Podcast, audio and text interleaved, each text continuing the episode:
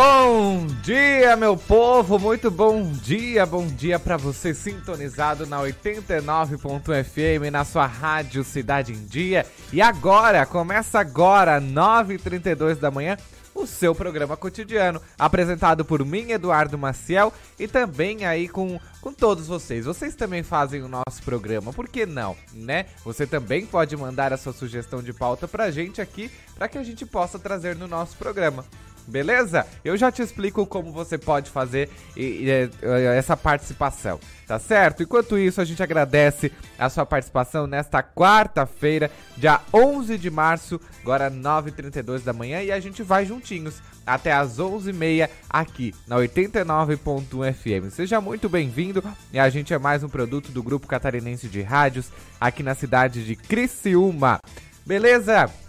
E olha só, você quer participar com a gente? Quer mandar sugestão de pauta? Quer ouvir algum assunto aqui no nosso programa? Pode mandar pra gente, 48991564777. Vou repetir, 48991564777. No nosso Facebook e no nosso YouTube nós estamos com live ao vivaço pra você, ao vivo e a cores. E também no nosso Instagram, Twitter e Spotify. Nós, você vai, nós estamos por lá e você vai nos encontrar por lá também, beleza? Só procurar por Rádio Cidade em Dia que a gente está lá. Beleza? Beleza pura? Então tá bom, né, gente? Então tá. E olha só, seja muito bem-vindo mais uma vez. O nosso programa vai até as 11h30 da manhã e a gente segue juntinhos aqui na 89.fm. Rádio Cidade em Dia, 89,1 FM. Conteúdo conectado com a sua vida. E a gente está no ar por causa dessas duas, duas criaturas, né? Sandro Freitas nos trabalhos técnicos. Bom dia, Sandro. Tudo beleza? Então tá bom. Luiz Fernando Velho, onde é que tá o Luiz Fernando Velho, né? Tá, tá lá no vidro abanando. Bom dia para você também, Luiz. E na produção, o Luiz está na produção do nosso programa, trazendo nossos entrevistados, trazendo é, esses temas para dentro do nosso programa também. Beleza, gente? Vamos ver o que, que vai ter no nosso programa hoje. Olha só que bacana. Nosso programa hoje está recheado de coisas boas, né? Coisas muito bacanas. Nós vamos falar sobre o Open Campus, que será realizado pela Unesc neste sábado para toda a comunidade, com diversas ações e atividades. E quem vai falar um pouco sobre esse evento é a pró-reitora acadêmica da Unesc, a Indianária Reino.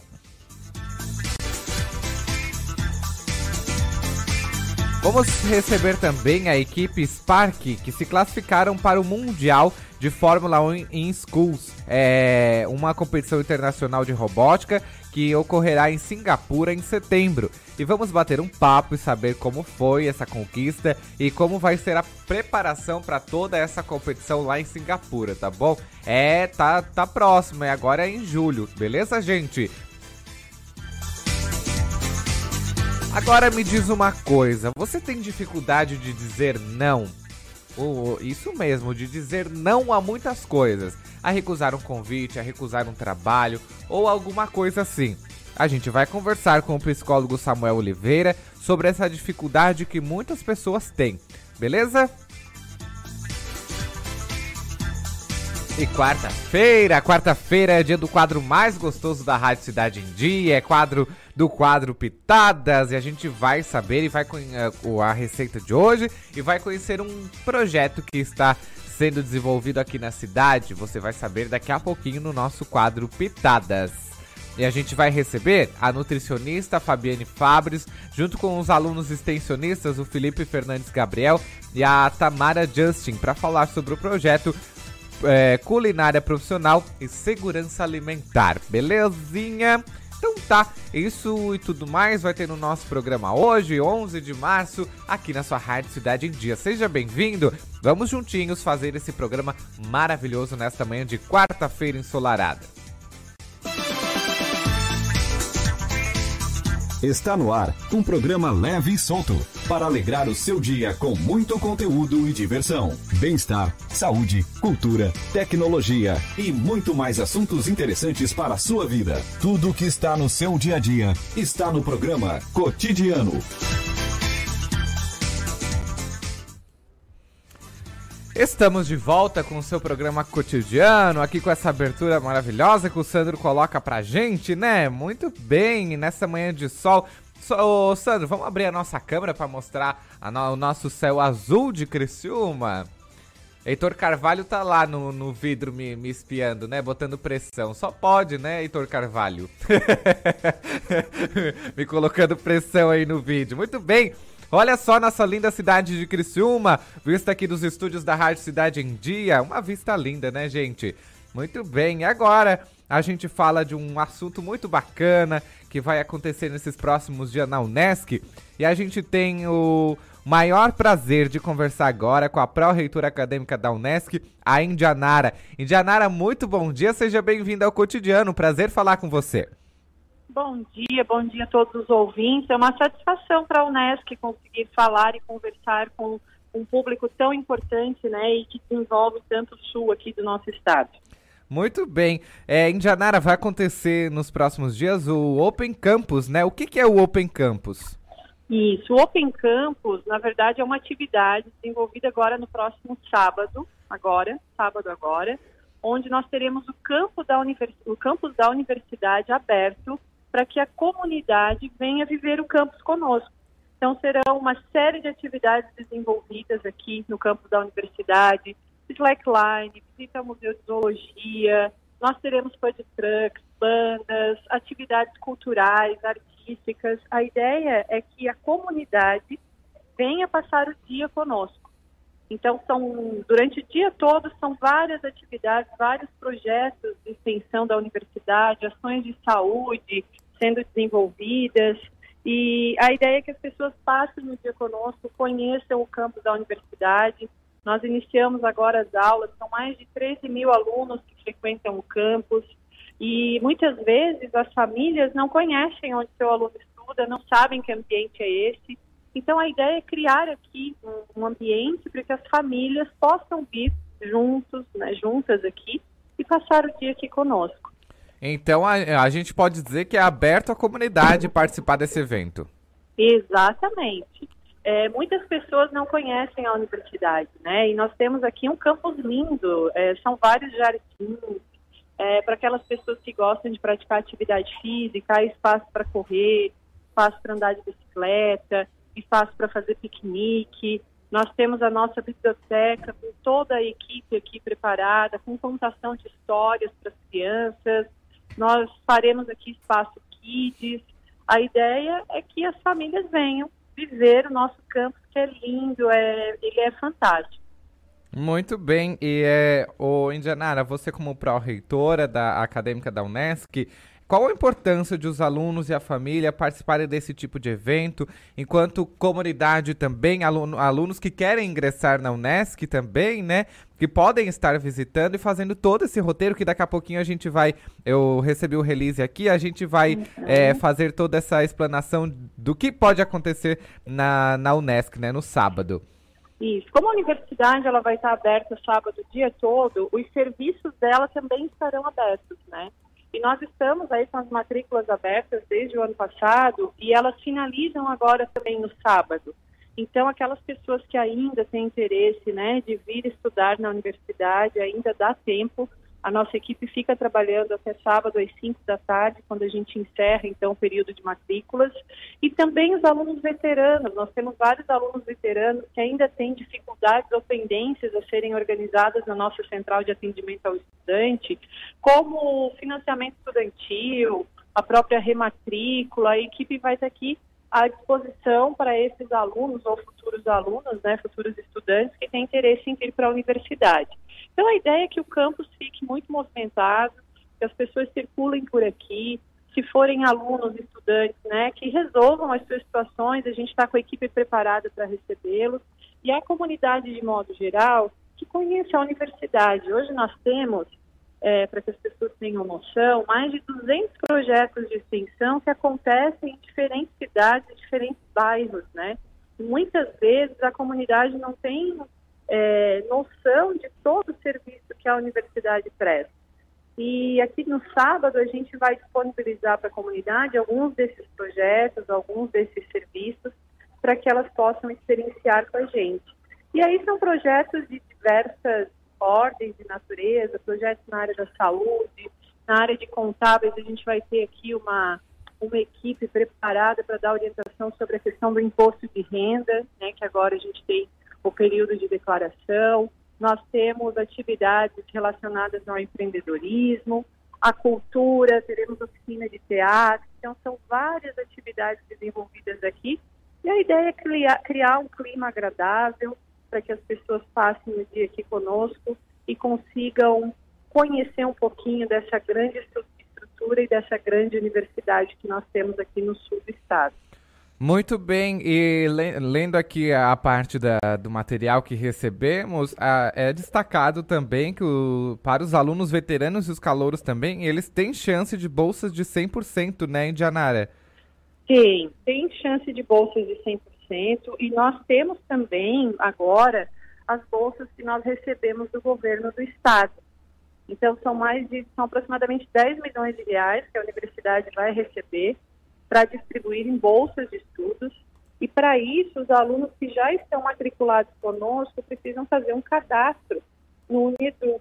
E a nossa equipe na Central de Atendimento ao Estudante também vai estar toda preparada para passar essas orientações e auxiliar os alunos nesse cadastro. Então, para ter uma noção, nós temos aí no ano passado, com essa modalidade de bolsa do governo do estado, mais de 1.200 alunos beneficiados. Então, é muita possibilidade de bolsa e o nosso convite é para que esses estudantes venham, né, que os alunos do Nesp venham fazer esse cadastro. Há muita possibilidade de bolsa, são vários recursos né, a serem disponibilizados e nós estaremos à disposição para auxiliá-los nesse sentido. Hoje existe diversas formas, diversos meios né, Indianara de poder ingressar numa faculdade, ingressar numa universidade, vamos dizer assim, botar entre aspas, facilmente, né?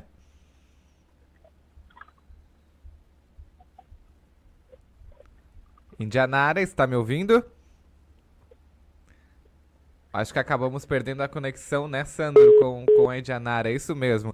A gente só pede pro, pro Luiz, a nossa produção, retornar a ligação para a Indianara, a pró-reitora da Unesc, para que a gente finalize a nossa entrevista também e ela explique mais um pouquinho para a gente sobre essas bolsas que está acontecendo na Unesc é, durante todo esse semestre, que no sábado também finaliza a, as matrículas. Beleza, gente?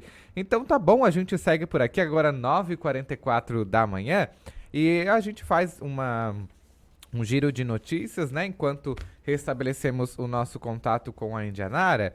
E olha só, um espaço adequado para os idosos de Criciúma, o município está próximo de ter um novo ambiente para o Centro de Convivência da Terceira Idade. A ordem de serviço que dá início à execução das obras no local será assinada na próxima quinta-feira, dia 12, amanhã, olha só, na sede da, do Centro de Convivência, localizado no Morro Sequinel, às duas horas da tarde. O novo local será implantado no Parque das Nações Cincinnati Naspolini, no bairro Próspera.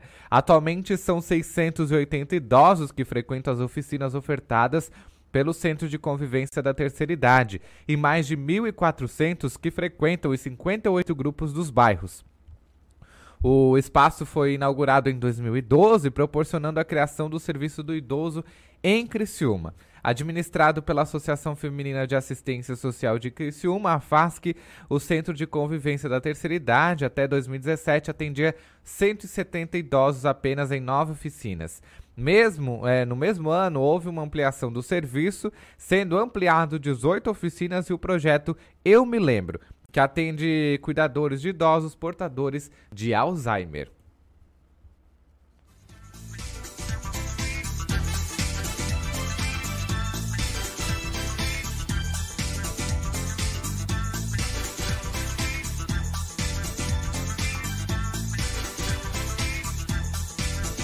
A informação também do portal NG Plus, a Assembleia Legislativa de Santa Catarina realiza nesta quarta-feira, dia 11, a partir das 13h30, é, da, da 1h30 da tarde, né? A audiência pública para discutir a manutenção da isenção da alíquota do Imposto sobre Circulação de Mercadorias e Serviços, ICMS, sobre os defensivos agrícolas. O evento, promovido pelas Comissões de Financiamento e Tributação e de Agricultura e, Polícia, e Política Rural, é, ocorrerá nas dependências do Palácio Barriga Verde, em Florianópolis com a presença de representantes do governo estadual, dos municípios e de entidades do agronegócio catarinense.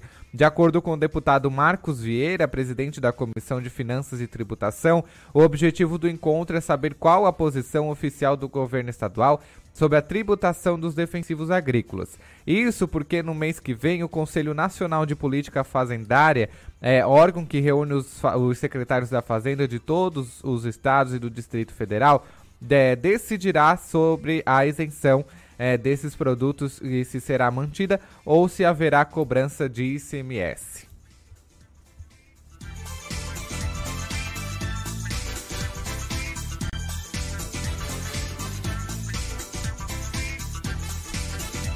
O Hospital das Clínicas da Universidade Federal de Minas Gerais realizou em fevereiro o primeiro transplante de fígado de um portador de HIV em Minas Gerais. É, o homem de 55 anos, morador de Belo Horizonte, tinha cirro e câncer no órgão, provocados é, pelo uso do medicamento que controlam o vírus. O transplante era o único tratamento possível. O paciente já teve alta e se recupera bem em casa.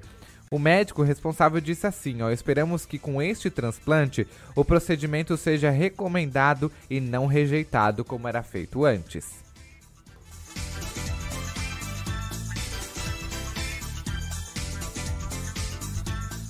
O secretário executivo do Ministério da Saúde, João Gabardo dos Reis, disse nesta terça-feira que os planos de saúde serão obrigados a bancar os testes para o novo coronavírus.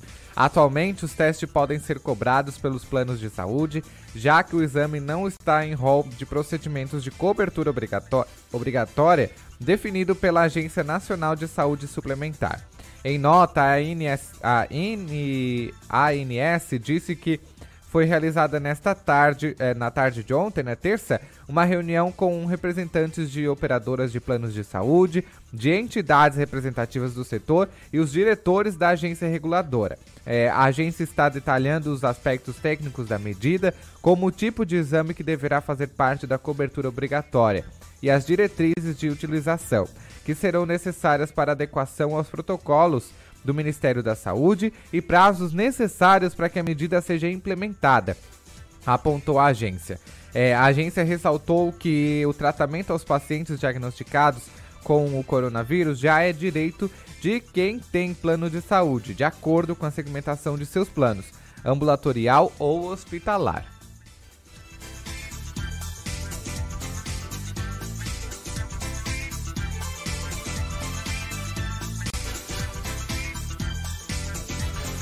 Forquilinha já se prepara, já está se preparando né, para mais um ano de eleições. Apesar do cadastramento de biometria não ser obrigatório, o município já iniciou o processo. De acordo com os dados atualizados pelo Tribunal Regional Eleitoral de Santa Catarina, nesta terça-feira, ontem, dia 10, na cidade são até então 19.428 eleitores é, que estão aptos a exercer, a exercer o direito do voto em 2020. Em Forquilinha, os votantes é, serão distribuídos em 18 locais de votação, que somadas totalizam 61 sessões eleitorais. O local com maior número de eleitores é o Instituto Sagrada Família, localizado na rua João José Baque, no centro da cidade, onde votam 2.881 pessoas Completando os três maiores locais de votação estão ainda a Escola de Educação Básica Valdemar Casa Grande, com 2.817 eleitores, e a Escola Reunida Egídio de Bona, com 2.327 votantes. É, já o local com menor número de eleitores em Forquilinha é o Centro Comunitário São Jorge, no bairro São Jorge, que tem apenas 51 votantes. Bom, já conseguimos contato de volta com a Indianara, a pró-reitora da, da Unesc. Indianara, perdemos a ligação, mas conseguimos retornar. Isso, caiu a ligação, mas estamos de volta. Eu já nem sei agora até onde que eu falei, né? mas acho que eu estava falando das questões das bolsas do Unidu, não é? Isso, isso mesmo. Então, uma das ações do Open Campus, já que a nossa equipe vai estar toda aí à disposição, nós recebemos é, anualmente um valor importante de recursos do governo do estado. Então, esse ano são aproximadamente 10 milhões de reais é, em bolsas de estudos para os alunos do NESC. Então, todos os alunos que já estão matriculados conosco e fizerem um cadastro junto ao governo do estado, ao Unedu, têm possibilidade de receber essas bolsas que variam de 25% até 100% do valor da mensalidade. E aí, a nossa equipe na Central de Atendimento ao Estudante vai sair no sábado, o dia todo, à disposição dos nossos estudantes para tirar as dúvidas, receber a documentação, auxiliar no cadastro, porque o prazo de cadastro ele é curto para essas bolsas, é de uma semana. Então fica o nosso apelo aí para que os nossos estudantes aproveitem essa oportunidade. As bolsas elas são importantes para a permanência dos alunos no ensino superior. Muitos estudantes têm dificuldade, né, de pagar as suas mensalidades. No ano passado nós conseguimos contemplar mais de 1.200 estudantes então, que aproveitem a oportunidade, já que o campus vai estar aberto, tragam a família também, passem o dia conosco e aproveitem para resolver as suas pendências, se inscrever para conseguir bolsas, estudos, enfim. Fica o nosso convite, né, para que os nossos estudantes venham passar o dia conosco e resolver aí as suas pendências e, e fazer solicitação de bolsas. Muito bem. Ah, na hora que a ligação caiu, Indianário, eu até havia feito a pergunta para você, que era uma colocação, na verdade, né? Que hoje a uhum. própria faculdade, a própria universidade facilita muito o ingresso da, do, do acadêmico na instituição, né? Oferecendo muitas bolsas, muitas possibilidades, muitas maneiras para ele estar estudando e realizando o sonho, né? Exatamente. Isso, esse é o caráter, é, é a característica de uma universidade comunitária. O que, que isso quer dizer? O que, que isso representa, né? Nós não temos um dono, a Unesp não tem um dono. Então, ela é mantida com o valor das mensalidades e todo o valor arrecadado a partir das mensalidades é reinvestido. É reinvestido ou em projetos de pesquisa, ou em projetos de extensão, projetos né, que envolvem a nossa, a nossa região, e também em bolsas de estudo. Então, é missão da instituição, é missão da Unesp trabalhar para que o maior número de pessoas da nossa região se desenvolva. E aí, quando a gente fala em pessoas se desenvolvendo, nós entendemos que o ensino, que a pesquisa são é, ações e estratégias importantes para o desenvolvimento da região. Então, por isso que nós temos muitas possibilidades de bolsa, praticamente 70% dos nossos estudantes têm alguma bolsa, algum desconto ao longo de toda a graduação, porque isso faz parte da missão da universidade, né, por sermos uma universidade comunitária. Muito bem, agora falando um pouco de algumas das atividades que ocorrerão no Open Campus, vai ter as visitas orientadas ao campus, né, Indianara? Isso. As visitas. Então, nós temos... Pode concluir. Nós temos uma equipe, né, que ela faz o Puro Nest. Então, ela leva, o nosso campus ele é bastante grande e nós temos inclusive o IPARC, que é uma extensão da universidade, que tem todo o parque científico e tecnológico. Então, a nossa equipe ela faz esse tour, né, e apresenta toda a instituição para aqueles que tiverem interesse. É, tem além da área das tecnologias, nós temos a área da saúde, temos a biblioteca, são vários espaços né, que a universidade oferece e que pode ser compartilhado é, pela comunidade. Nós, nós temos aí 13 mil alunos e boa parte dos pais, das famílias desses alunos não sabem eles passam a maior parte do tempo da vida, né? Porque eles ficam muito tempo aqui conosco. Então, é aí uma oportunidade para conhecer essa grande universidade. Exatamente. Além disso, tem a visita ao Museu de Zoologia, orientações sobre o imposto de renda, né? É, contação Isso. de história na biblioteca também, teste vocacional, auriculoterapia e terapias manuais, testes de saúde com o pessoal responsável da saúde da Unesc, né, Indianara? Isso. E oficinas de arte, esporte, yoga e apresentações musicais também. Isso, nós teremos um campus preparado para que as pessoas venham passar o dia. Então, ao invés de, por exemplo, passar o dia no parque, no, no sábado próximo, o convite é que façam da universidade o seu parque, seu espaço de lazer. Né? Então, nós estamos organizando aqui várias atividades para que as famílias venham. Agora há pouco uma professora perguntou, posso trazer o meu pet? Né? Ele fica no apartamento, não sai? Pode, pode trazer o pet. A ideia é fazer piquenique no campus, pode também. Então, aquela corridinha, né? Aquelas pessoas que gostam de correr que correm no final de semana, venham correr na Unesp.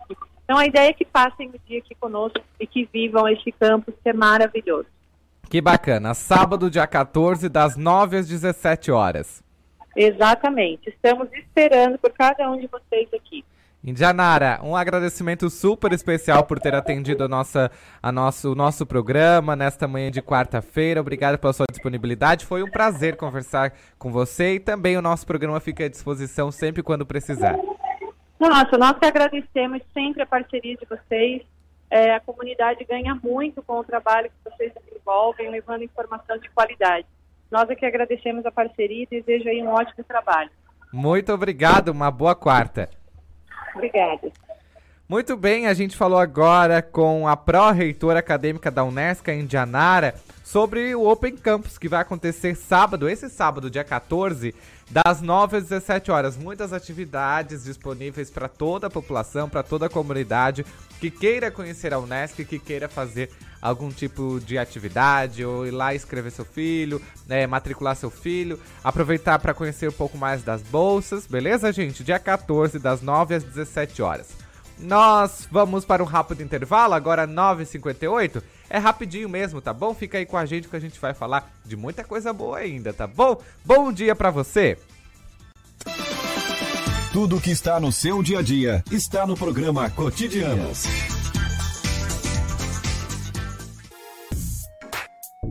Acompanhe a Rádio Cidade em Dia nas redes sociais. Arroba Rádio Cidade em Dia. Estamos no Facebook, no Instagram, no Twitter e no YouTube. ZYN 553. Rádio Cidade em Dia. Conteúdo conectado com a sua vida. O Colégio Nesc está com novidades em 2020. Nova equipe de gestão, novo projeto pedagógico e estrutura física modernizada. Aqui, seu filho tem acesso ao que há de melhor na nossa universidade. Professores qualificados, biblioteca, laboratórios, complexo esportivo, museu de zoologia e muito mais. Venha conhecer o Colégio Nesc. Turmas do ensino fundamental ao ensino médio. Matrículas com descontos especiais. Colégio Nesc. O Nesc desde criança.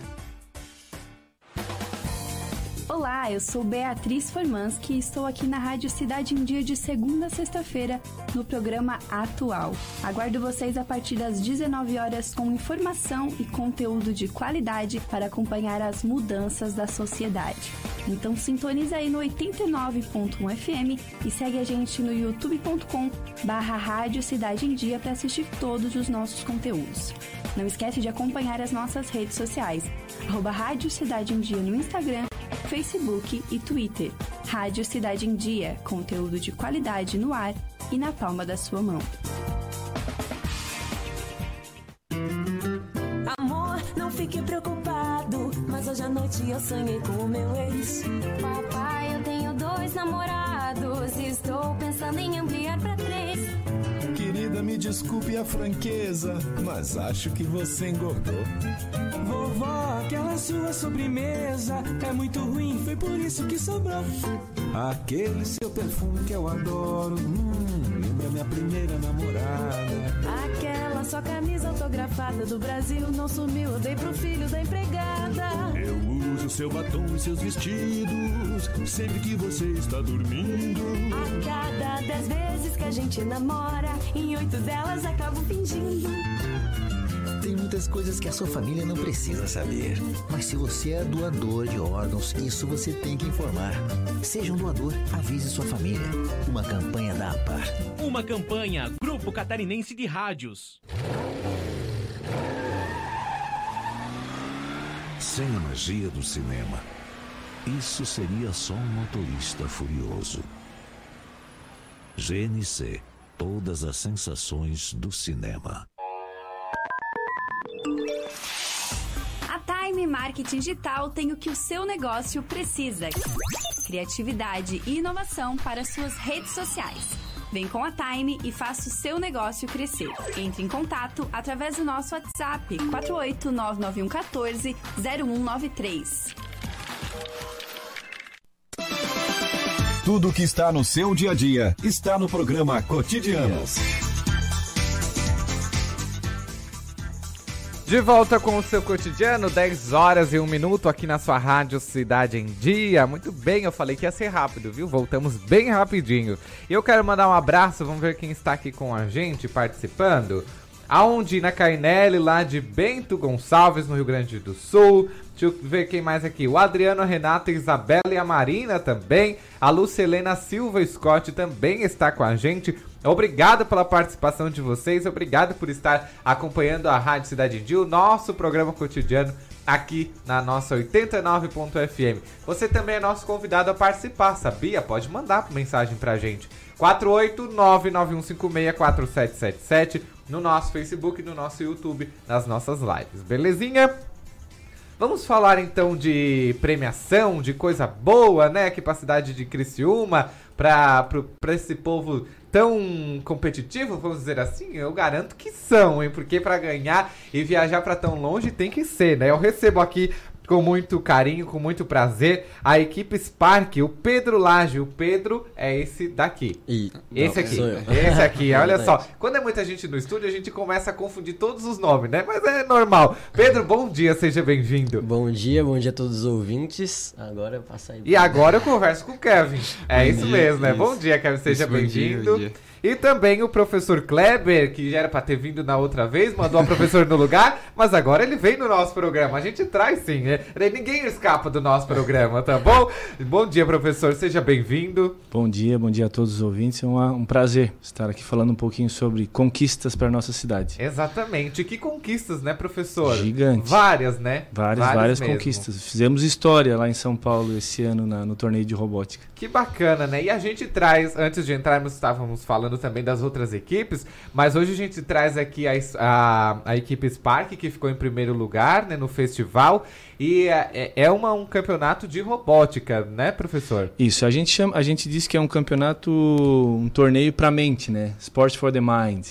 Né? São, é um torneio que envolve muita, muito estudo, é, são, é, que leva eles a, a, a, a buscarem conhecimento por si próprios, serem autônomos. Né? A gente gosta de usar o termo STEAM, né, que significa ciências, tecnologia, engenharia e matemática, né, que envolve todas essas áreas um, nesses torneios relacionados à tecnologia e robótica. Então, no último final de semana, sexta, sábado e domingo, nós estivemos no pavilhão da Bienal, né, no Parque de Ibirapuera, em São Paulo, participando com mais de 150 equipes, mais ou menos, né, envolvidas nos isso. três torneios. Nós participamos em dois eventos. Um evento foi o First Lego League, que foi o torneio de robótica da Lego. E um evento que a gente participou, que os meninos aqui foram campeões, que foi o F1 in Schools, que é a Fórmula 1 nas escolas, que tem a chancela da Fórmula 1. Que bacana. Esse dos Legos foi o que as meninas participaram, né? Isso, foi o que as meninas tiveram aqui, acho que no sábado de carnaval, se não me engano. Elas né? tiveram durante a semana. Durante foi a, a semana, outra equipe de, de Fórmula 1 que esteve aqui no sábado. Ah, é verdade. Eu estava Isso. em Blumenau em um treinamento isso. Né? Então eu não, não pude acompanhá-las, a professora, a nossa supervisora Fabiana esteve com elas. Isso. As meninas também participaram lá do First Lego League, foram premiadas também, receberam o segundo lugar em, em, uma, em uma categoria que se chama Core Values, que é o trabalho em equipe e tal. Elas foram a segunda melhor equipe do Nacional e também estão como a primeira suplente para um internacional que pode acontecer nos Estados Unidos ou no Brasil ou em outros países que agora por conta do coronavírus, estão em stand-by. Estão pendentes, né? É, então e elas a... têm 99% de chance de ir para um campeonato mundial. É praticamente certo. Praticamente, né? A gente descarta esse 1%, é, né? Pode vamos, descartar. Vamos focar no 99%, né, professor? E a outra equipe de Fórmula 1 também conseguiu Isso, premiação? A nossa segunda equipe de Fórmula 1, que é a Fenix, que também já esteve aqui na rádio dando uma aqui. entrevista. Né, também foram premiados em uma categoria do Fórmula 1 nas escolas, em pensamento criativo né, que levou em consideração todo o estudo com relação a peças do carro que eles construíram, conceberam.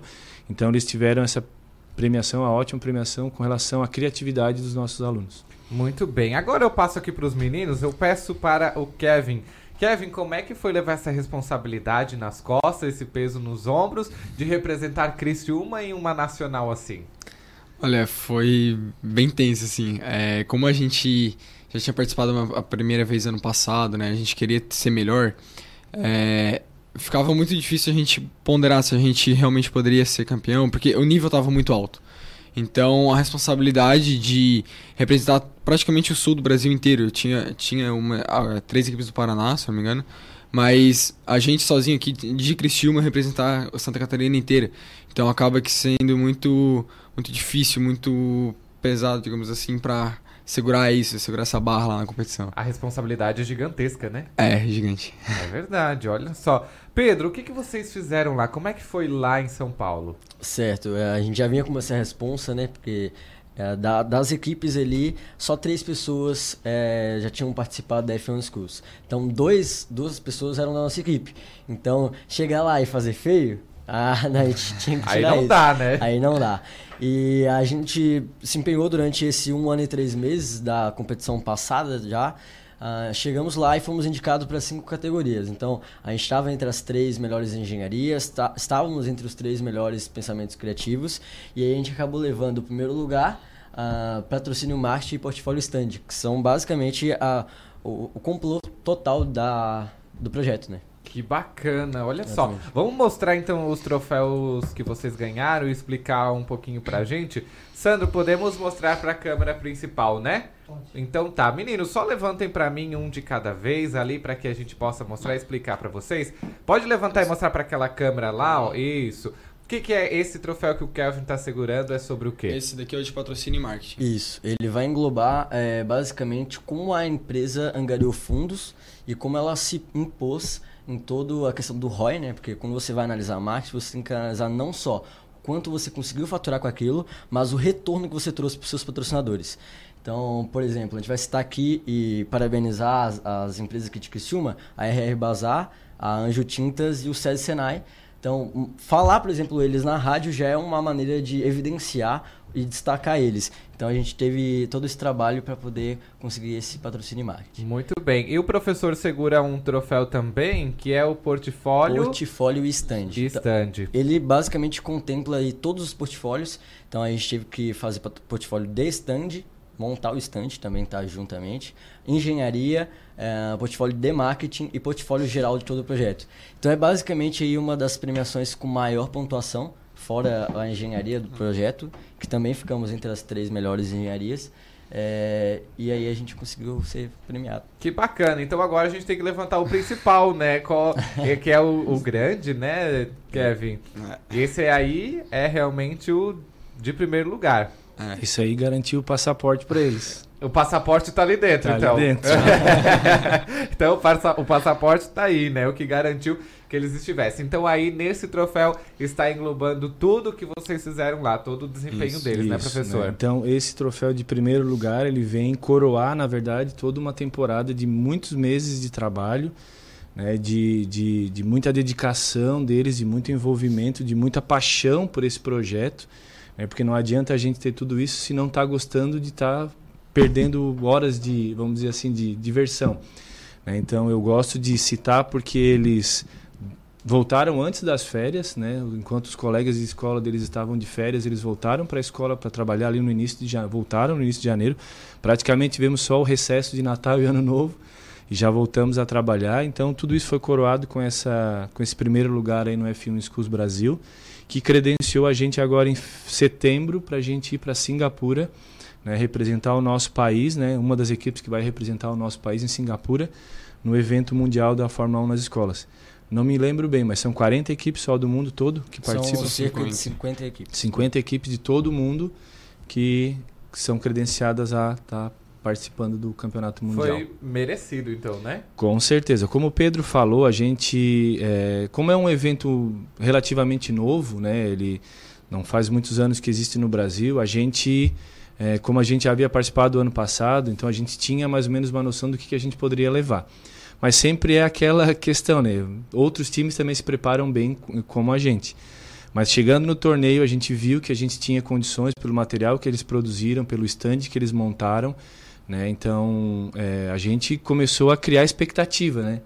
Então a gente viu ali que a gente estava entre as três principais, né? Inicialmente, e aí foi a, a partir do momento que as premiações foram sendo é, entregues, a gente foi vendo que a gente começava a aparecer em várias Então a gente começou a, É. a imaginar que a gente poderia ser uma das campeãs. Poderia ir mais longe, né? mais E longe. o carro que vocês trazem aqui pra gente, o carro que vocês trazem aqui pra gente, foi o que deu a vitória pra vocês?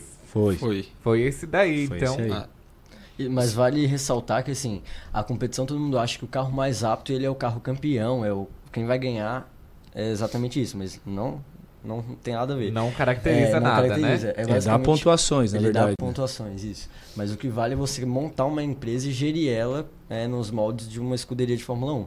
Então, o nosso carro ele tá entre os mais rápidos, mas ele não foi o campeão do mata-mata. Mas o que vale é ser melhor em engenharia e ter desempenhado em várias outras áreas, como a gente está premiado aí. Muito bem. Kelvin, só me empresta um pouquinho pra me mostrar pra essa câmera aqui, ó, que é mais pertinho. Sandro, por favor, só foca aqui pra gente. Como é que é feito esse carro? Que material que é? O que que temos nele? Então, é, o corpo dele, que é a parte principal que está em amarelo e preto ali, ele é produzido, em, ele é usinado, no caso, em poliuretano de baixa densidade, poliuretano expandido. Então é um bloquinho quadrado que a gente recebe lá da Inglaterra.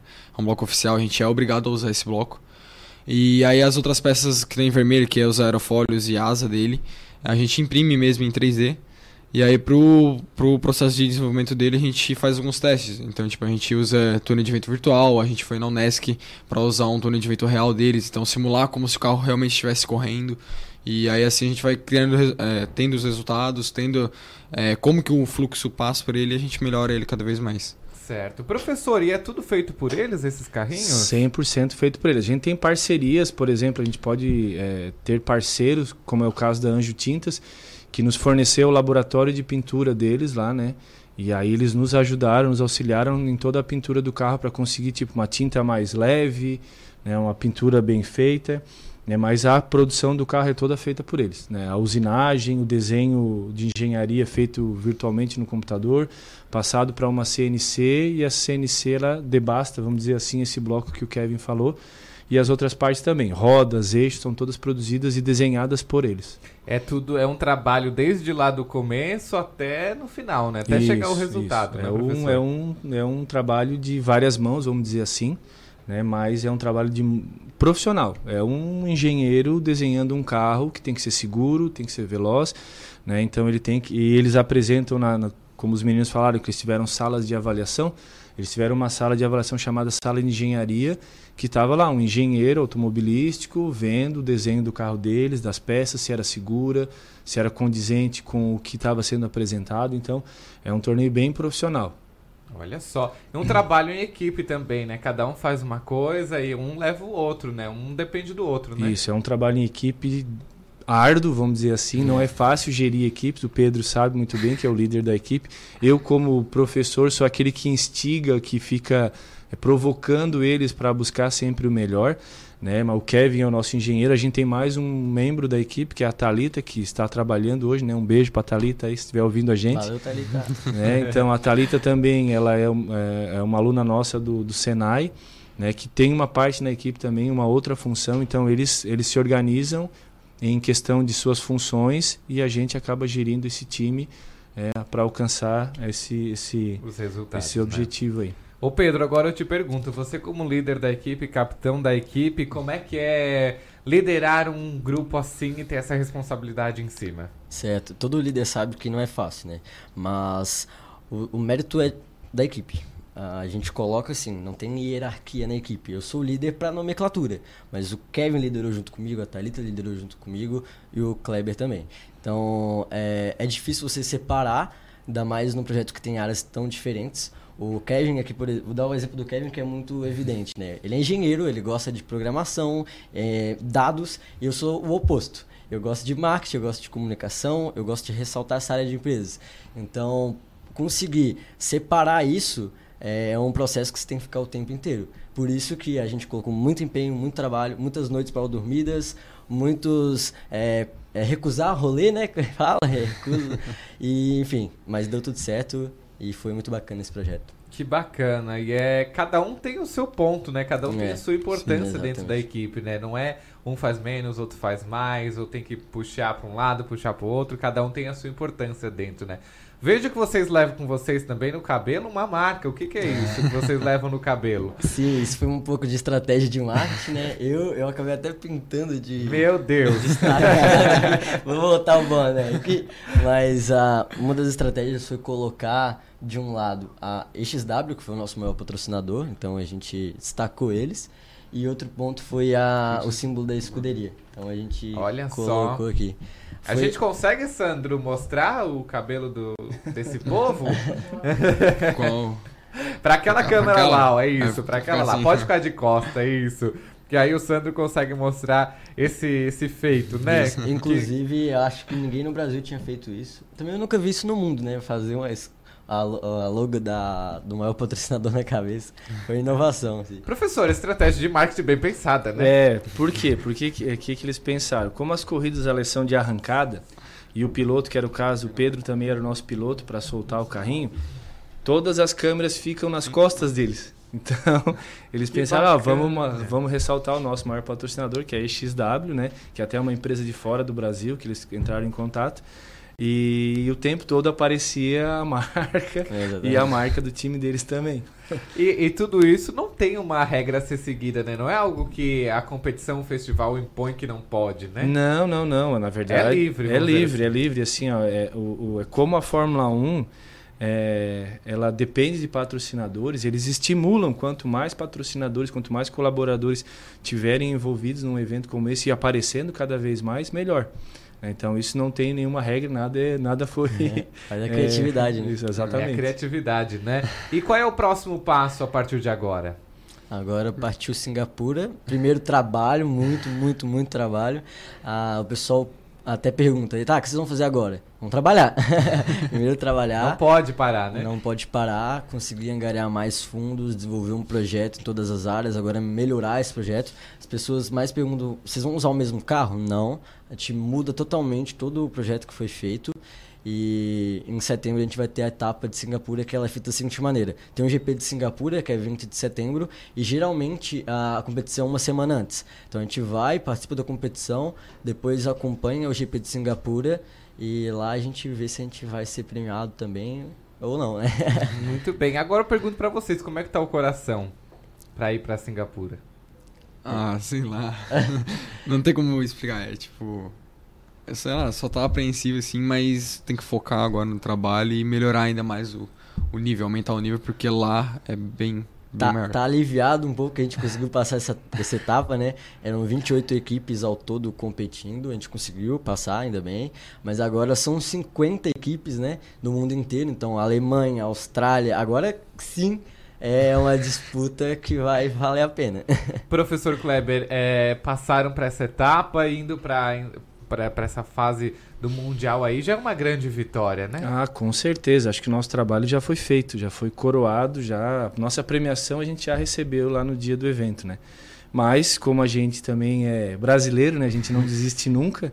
A gente vai lá para fincar a nossa bandeira, fincar a nossa, eh, a nossa bandeira de Criciúma, a nossa bandeira do SESI Senai da nossa região, para mostrar que todas essas premiações que eles trouxeram, essas indicações que eles trouxeram, não foi eh, meras indicações, mas sim porque eles mereceram. A gente vai lá para Singapura sim para buscar esse título também. Que bacana. Gente, um prazer, muito feliz de conversar com você, trazer aqui. Eu até brinquei com as meninas quando elas vieram aqui, ó, vocês venham com o troféu pra cá pra gente falar, né, também. Elas não vieram, mas mandaram vocês, que foi melhor ainda, talvez, né, trazer esse troféu pra cá, pra dentro do cotidiano, e a gente falar sobre isso também. Professor Kleber, muito obrigado pela sua disponibilidade de estar aqui com a gente, trazer os meninos também. A gente fica muito feliz, precisando do nosso cotidiano. A gente está aqui também pra ajudar A vocês. gente agradece e se coloca à disposição, se o pessoal quiser conhecer o projeto, se, algum, se alguma empresa tiver interesse em conhecer o projeto, botar uma marca na camiseta deles, levar a sua marca até Singapura, a gente está lá no SESI Senai, lá com as portas abertas para todos conhecerem um projeto que é fascinante. Que bom. Kevin, um abraço pra você. Obrigado por ter explicado esse projeto pra gente. Foi um prazer conversar com você. Não, muito obrigado, presidente. Nossa. Pedro, um abraço. Muito, Muito obrigado. obrigado. também por ter vindo conversar com a gente. Estamos à disposição. Vamos rumo a Singapura agora. Vamos lá. E prestes a Zair, venham pra cá pra ver como é que tá o coração, como é que foi a preparação. Claro. Tá bom? Venham, Sim. voltem ao nosso programa, beleza? Muito obrigado. Então Beleza. tá, gente. Agora 10h21, vamos só dar um giro de notícias enquanto a gente se despede deles aqui, tá bom? Pra gente poder é, pra levar informação pra você e ficar bem informado, beleza? Deixa eu só me, me achar aqui. E olha só, é, no último dia 4, a equipe do projeto de monitoramento de praias da Bacia de Santos localizou mais uma toninha, uma espécie de, de golfinho, né? Morta dessa vez entre as praias de eh, Itapirubá e Vila em Imbituba. Este foi o quinto registro de óbito da equipe em 2020, somente na região monitorada eh, pelo, pelo esse projeto, né? Compreendido entre Imbituba e Laguna. Segundo informação do de- da- segundo a informação do projeto de monitoramento da UDESC, o animal foi encaminhado para a unidade de especialização da fauna marinha da UDESC para a realização de uma necrópsia. O macho possuía cerca de 20 quilos e 1,20 metros de comprimento. Segundo a equipe veterinária, o animal morreu por afogamento e apresentava marcas de rede de pesca evidentes no rosto, no bico, né? E na- nas nadadeiras também. É, no último dia 6, o órgão também divulgou ter registrado o primeiro óbito de leão marinho sul em 2020. O animal também foi localizado entre as praias de Itapirubá Norte e Vila, só que no dia 1 de março. É, após o encaminhamento para a unidade de estabilização de fauna marinha da UDESC, foi realizada uma necrópsia, no entanto, em função do avanço estado de decomposição, não foi possível ter uma conclusão precisa da morte.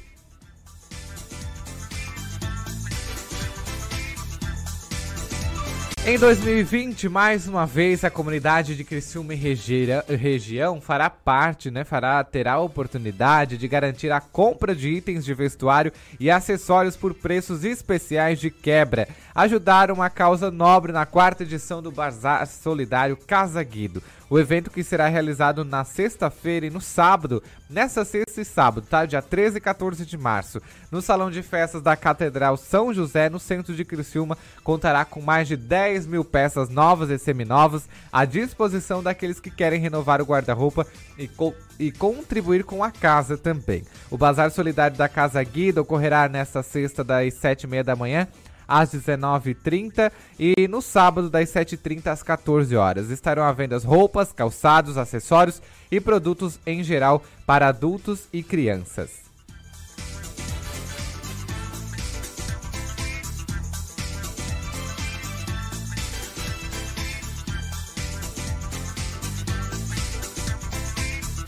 O município de Forquilinha prepara uma programação especial para celebrar a Páscoa. Integrantes do governo municipal e da Câmara dos Dirigentes Logistas estiveram reunidos nesta terça, dia 10, para discutir os detalhes do evento que será realizado no domingo, dia 22 de março, com a abertura da Páscoa Encantada. Além da tradicional Osterbaum, a árvore da Páscoa, a decoração deste ano vai contar com a Osterei, ovo de Páscoa. Será que é assim que se diz em alemão? É assim mesmo? Não, o Sandro também não sabe. Poxa, Sandro, também não me ajuda, né? Enfim, é um ovo de Páscoa em alemão. Quem souber aí, me manda mensagem dizendo, hein, gente?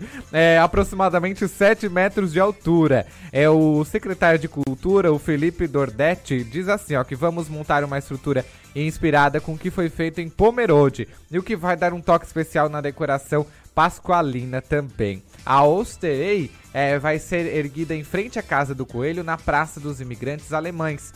A abertura da Páscoa Encantada vai contar também com a apresentação do coral Encantos do Futuro, brinquedos para as crianças é, e, com, e como também a conta com a presença do Coelho da Páscoa, realizando a distribuição de doces. O evento será realizado em uma parceria entre a Prefeitura Municipal e a CDL de Forquilinha. Bom, gente, agora 10h25 da manhã, nós vamos para um rápido intervalo. Já já voltamos com mais informações e mais entrevistas para você aqui dentro do nosso cotidiano, tá bom? Um bom dia para você, fica com a gente até às 11h30, tá bom? Tudo que está no seu dia a dia está no programa Cotidianos.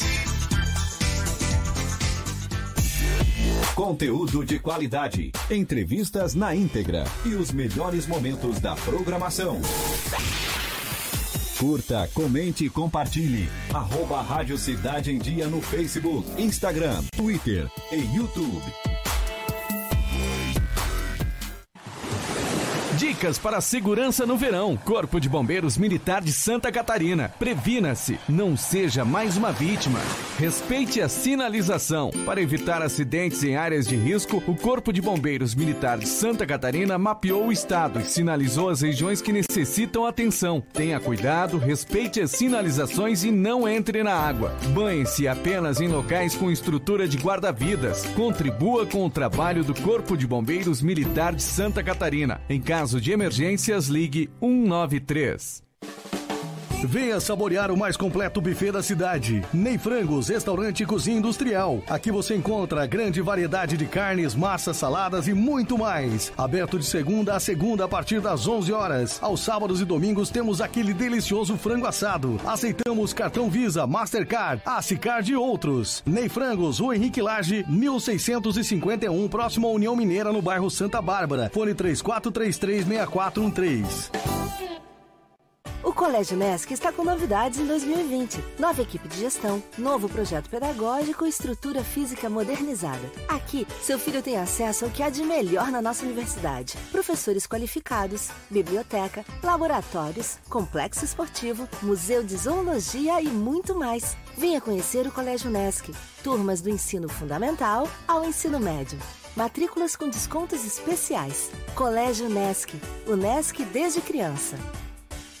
Estamos com uma super promoção nos cinemas Arcoplex dela e Arcoplex Criciúma, onde o valor do ingresso é preço único para todos os clientes. Não tem meia entrada. Segunda, terça, quinta, sexta, sábado e domingo, você paga apenas 10 reais. Quarta promocional apenas 8 reais. Sábado maluco, último sábado do mês, você também paga somente 8 reais. Nossa! Você não pode perder. Aproveite! Venha para Arcoplex Cinemas. A Time Marketing Digital tem o que o seu negócio precisa: criatividade e inovação para suas redes sociais. Vem com a Time e faça o seu negócio crescer. Entre em contato através do nosso WhatsApp 4899114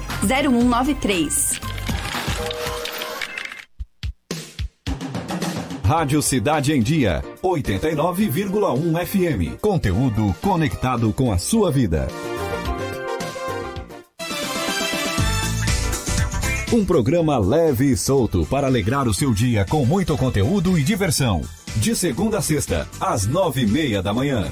Tudo o que está no seu dia a dia está no programa cotidiano. Oferecimento: Unesc. Matrículas abertas. Formação e inovação para transformar o mundo.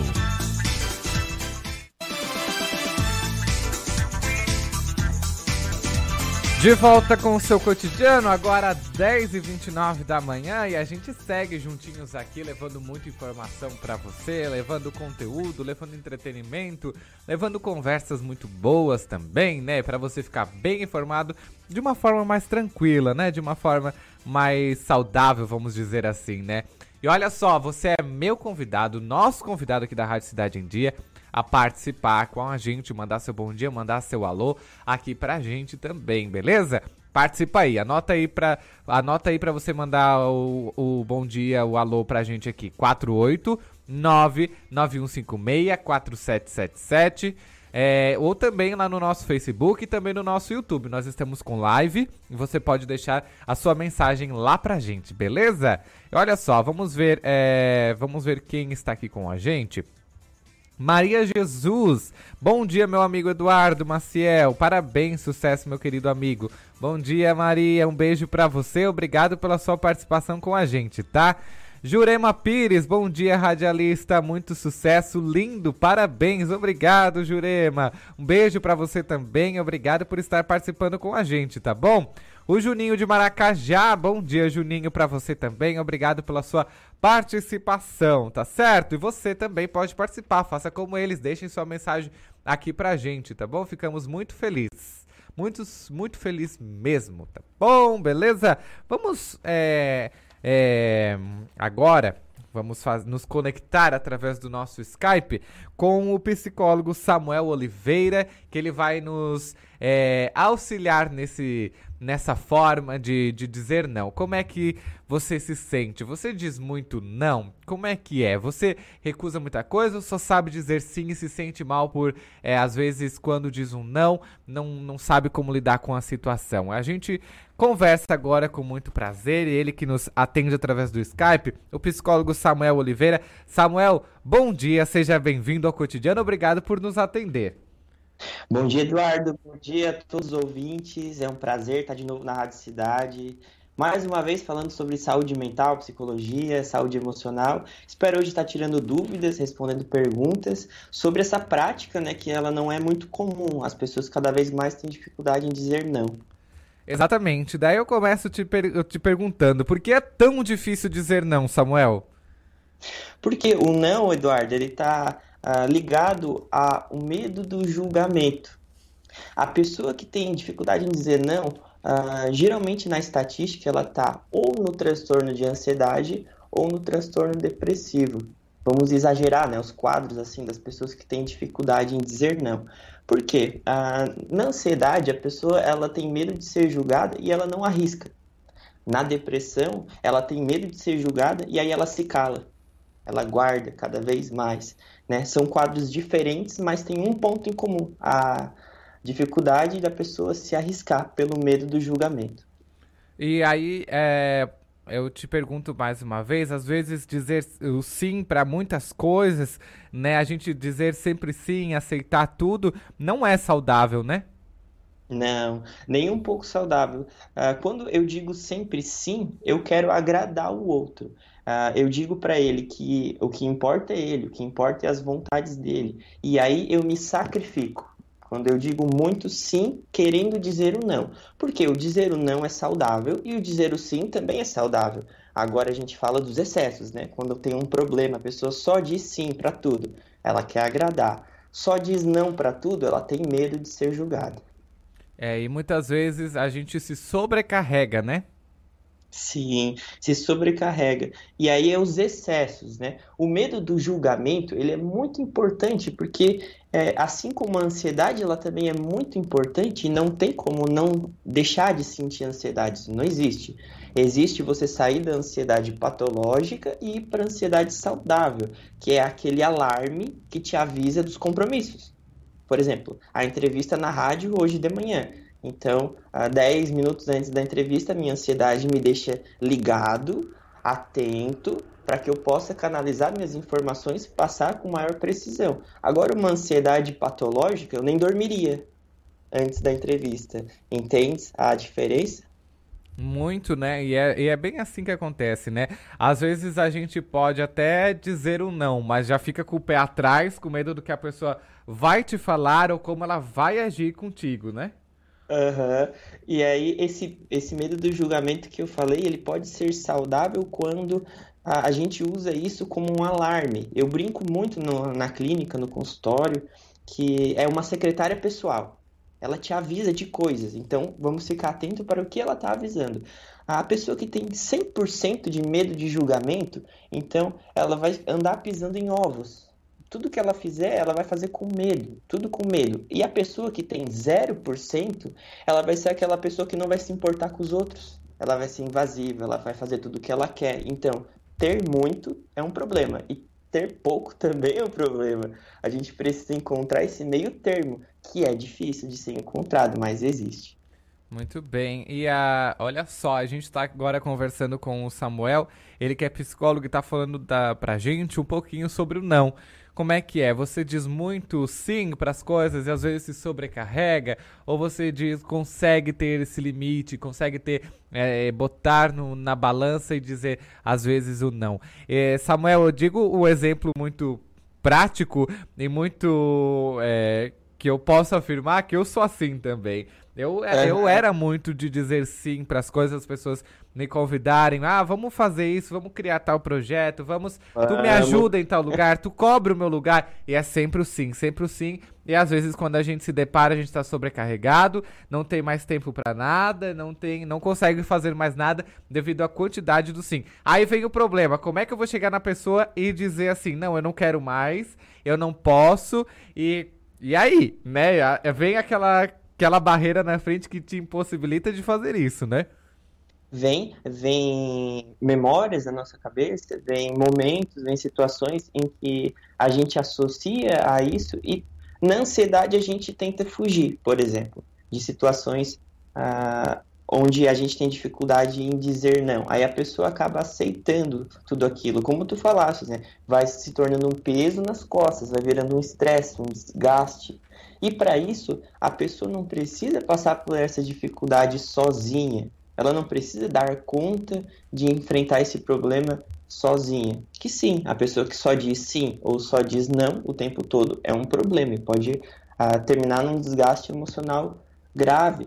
E ela pode contar com a ajuda de profissionais, porque a gente tem ferramentas. Hoje eu vou estar passando três ferramentas, três formas de dizer não, né? Mas tem um conteúdo mais aprofundado, tem eh, emoções por trás daquela, daquele não, às vezes nãos guardados, acumulados, vamos dizer assim, os nãos que a gente acumulou, que deveria ter sido dito e não disse, eles estão guardados ainda.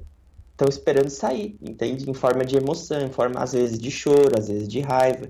E para isso tem trabalhos específicos e profundos. Um deles é no consultório, na psicoterapia, para esvaziar e tudo isso que a gente guardou. E outros é em workshops, por exemplo. As- A mês de abril vou estar ministrando um workshop ali no Espaço Eliana Salvador, onde a gente vai falar sobre conflitos. E aí vai aprender essas técnicas mais profundas e vai aprender a como se esvaziar também de tudo que foi guardado dentro desse saco que se chama inconsciente. E quando a gente se preocupa muito com o que os outros vai, com que os outros vão pensar, né, a- a- quando tu fala o não ou quando tu recusa alguma coisa, tudo isso é, é relacionado somente com a ansiedade, Samuel, ou tem algo que vem por trás disso também? Está relacionado também com a expectativa que eu crio do outro. Então, às vezes, o, o não dizer o não, ele não tem a ver com a situação em si, mas com a expectativa. Eu não quero quebrar aquela expectativa daquela pessoa. Eu quero que ele continue achando que ele pode confiar em mim. Entende? E aí eu não digo não, porque se eu disser o não, ele não vai mais confiar em mim. Né? Eu quero continuar com aquela parceria. Essa é a minha expectativa. Então eu não digo não para continuar com a parceria. Ah, como se não pudesse dizer não e continuar com a parceria, entende? A pessoa ansiosa ou depressiva, ela vive em um polo só. Ou é uma coisa ou é outra. Entende? Eu não posso dizer não e continuar sendo amigo, continuar sendo namorado. Não. Se eu disser não, eu perco o relacionamento. Se eu disser não, eu perco aquela oportunidade. E a gente vive assim, né? Vive, nesse mundo de, de pensar nessas coisas. isso. Infelizmente, né, Samuel? Infelizmente. E uma pessoa que tem dificuldade de dizer o não, ela sofre as consequências, né? Esses, essa sobrecarga, essa sobrecarga emocional também. E muitas outras, né, que a gente pode estar destacando, né, Samuel? somatizações, úlceras gástricas, ela vai faz o exame no gastro, o gastro diz, ah, isso aí é gastrite emocional. Não tem nada a ver com o teu físico. Não tem nada a ver com a produção de gases no teu estômago, de ácidos. Não, isso aí é emocional. É, hoje tem muitos médicos na psicossomática que dizem isso aí foi de coisas guardadas, não ditas. Né? Então a gente trabalha muito na terapia o que não é dito também, o que é guardado, o que deixou de ser falado, o que deixa de ser falado vira sintoma e geralmente no corpo da pessoa. Alguma parte no corpo vai gritar. Né? Então, uma perguntinha para os ouvintes, né? Qual parte do seu corpo está gritando hoje? Será que é o pescoço que está doendo? Será que é as costas? Será que isso tem a ver com o meu estado emocional, mental? né? Um autoquestionamento que pode ser feito todos os dias. Às vezes é a postura, é a postura, mas também às vezes é aquilo que eu não disse. É, e que vai, é, muitas vezes, como você mesmo disse, a, ocasionar em um outro lugar, né? Vai ter, vai- ele vai ter que sair de alguma forma, né? Hum, vai ter que sair de alguma forma. Às vezes estoura no corpo como uma doença mais grave, por exemplo. E aí a pessoa foi lá, fez a cirurgia, operou aquela doença, mas continuou com o padrão de não dizer um não, ou de engolir sapo, por exemplo, que é o mais falado no cotidiano. A pessoa engoliu sapo. É, ela vai lá, faz a cirurgia, tira aquele problema, mas continua engolindo sapo. Dá dois meses, volta aquele problema. Isso é muito comum. Ah, mas eu operei. Pois é, operou, mas continuou no padrão comportamental. Então, às vezes, não resolve. Às vezes a gente precisa ir mais fundo numa experiência de autoconhecimento para conhecer quem a gente é. Se a gente é sincero a nós mesmos, a gente vai sim frustrar muitas pessoas.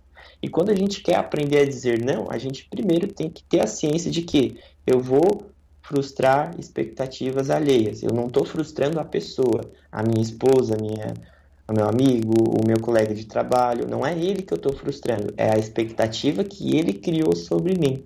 Né? Eu posso dizer não e continuar com a parceria. Eu posso dizer não e continuar me relacionando. Uma coisa não nega a outra. E a gente precisa sair da polarização. Se eu disser não, eu perco o amigo, por exemplo. Exatamente. E além de tudo isso, Samuel, a gente recebe muito julgamento, né? Às vezes tu diz, tu sempre foi acostumado a dizer sim para aquela pessoa. E uhum. quando tu diz o não, às vezes tu pode também receber o julgamento. Ah, porque tu já foi melhor. Ah, porque tu já fazia, tu fazia mais coisas, agora tu tá deixando de lado. Ah, porque não sei o que. Sempre existe o, a, o julgamento, né? Mesmo que não seja na tua frente, mas atrás de ti vão falar, né? E como é que a gente lida com esse julgamento?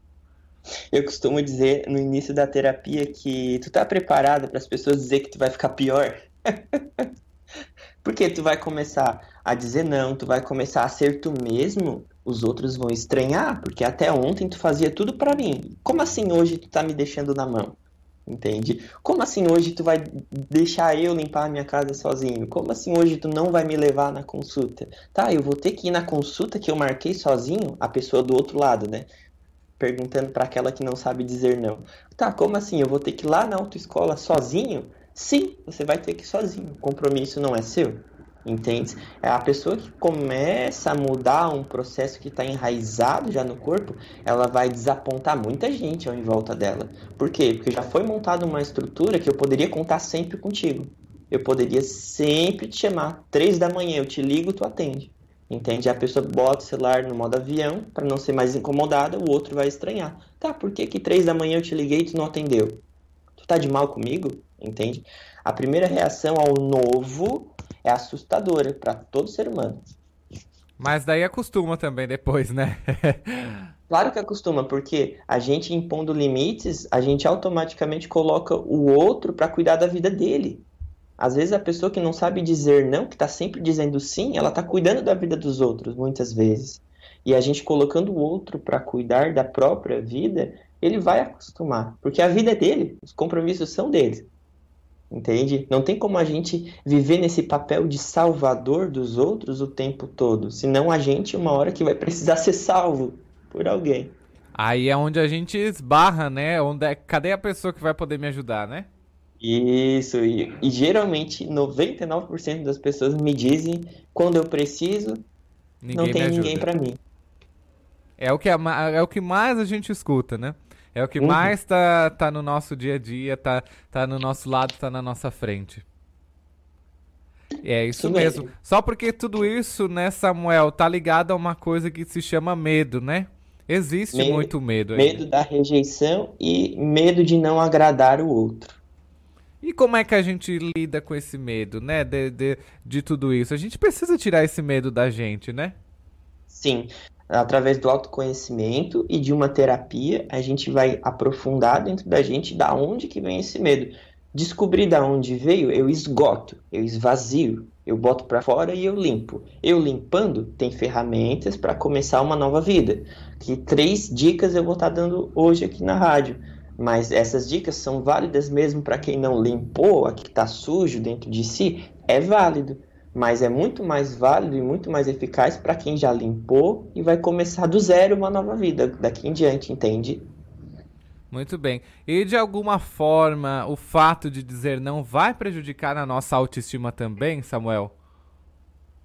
Vai prejudicar, porque a pessoa que não diz não, ela sacrifica a própria opinião ela sacrifica a própria vontade, ela sacrifica o próprio desejo.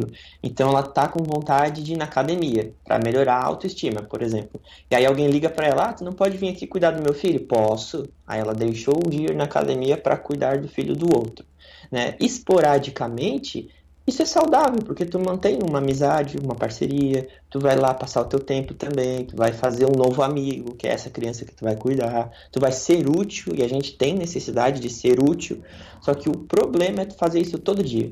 O problema é tu, quando tu precisar ir na tua academia, ir no teu médico, ir no teu emprego, e tu não saber recusar o convite.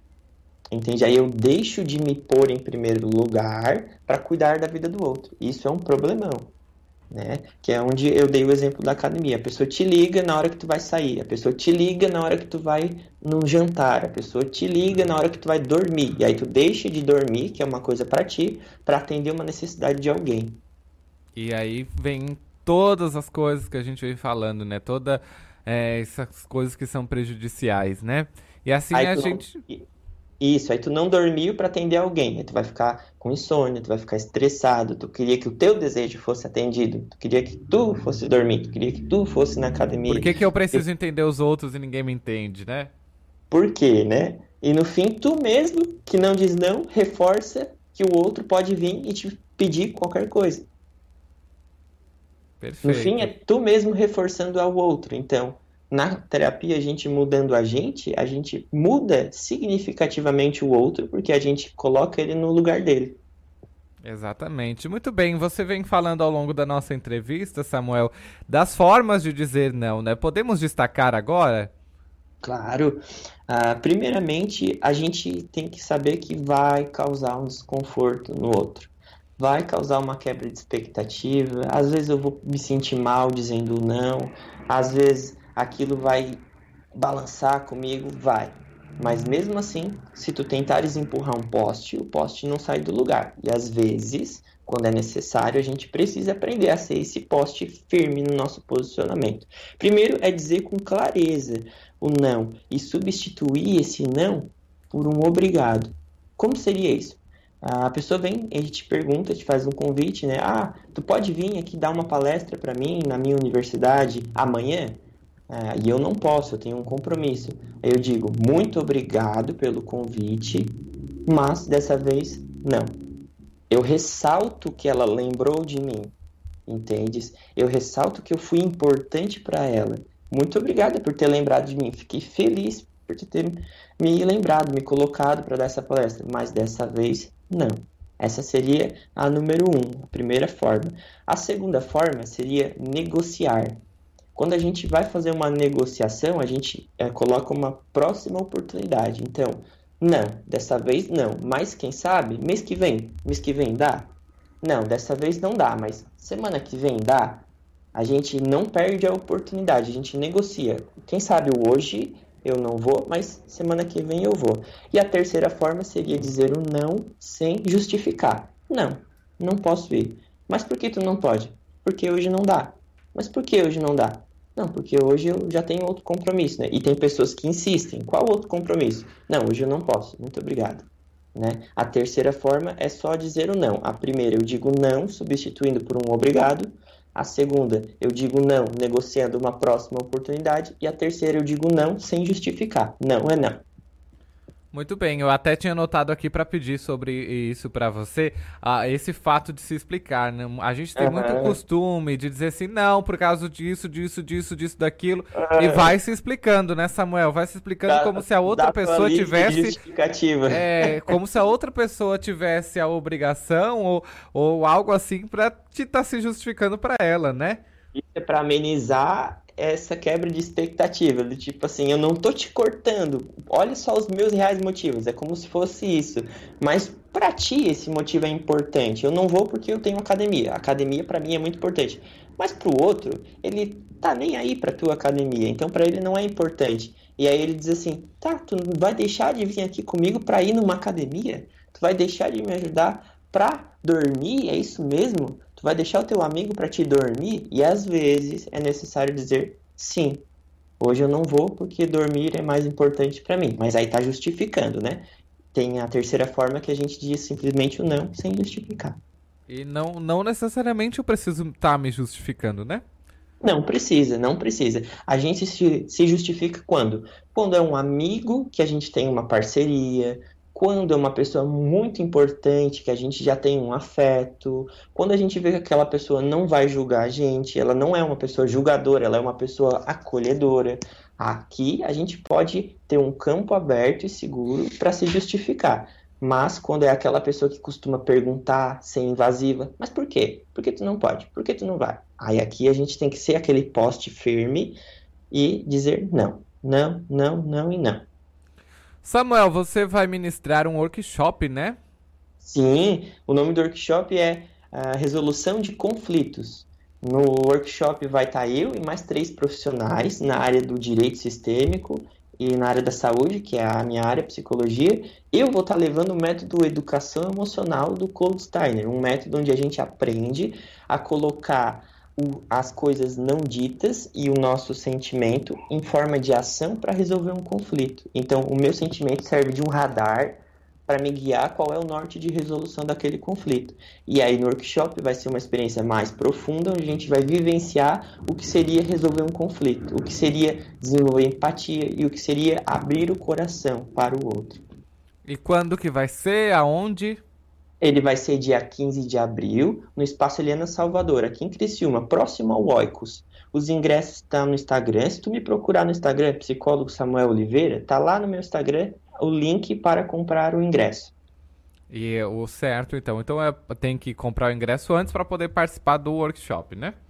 Isso. Na hora, eu acho que vai estar tá à venda também. Mas se tu compra antes, não tem aquela fila, tu já entra e pega o teu bloquinho de nota, tu já entra e pega o teu lugar. É mais prático e rápido. É verdade. Samuel, fiquei muito feliz com a sua participação aqui com a gente.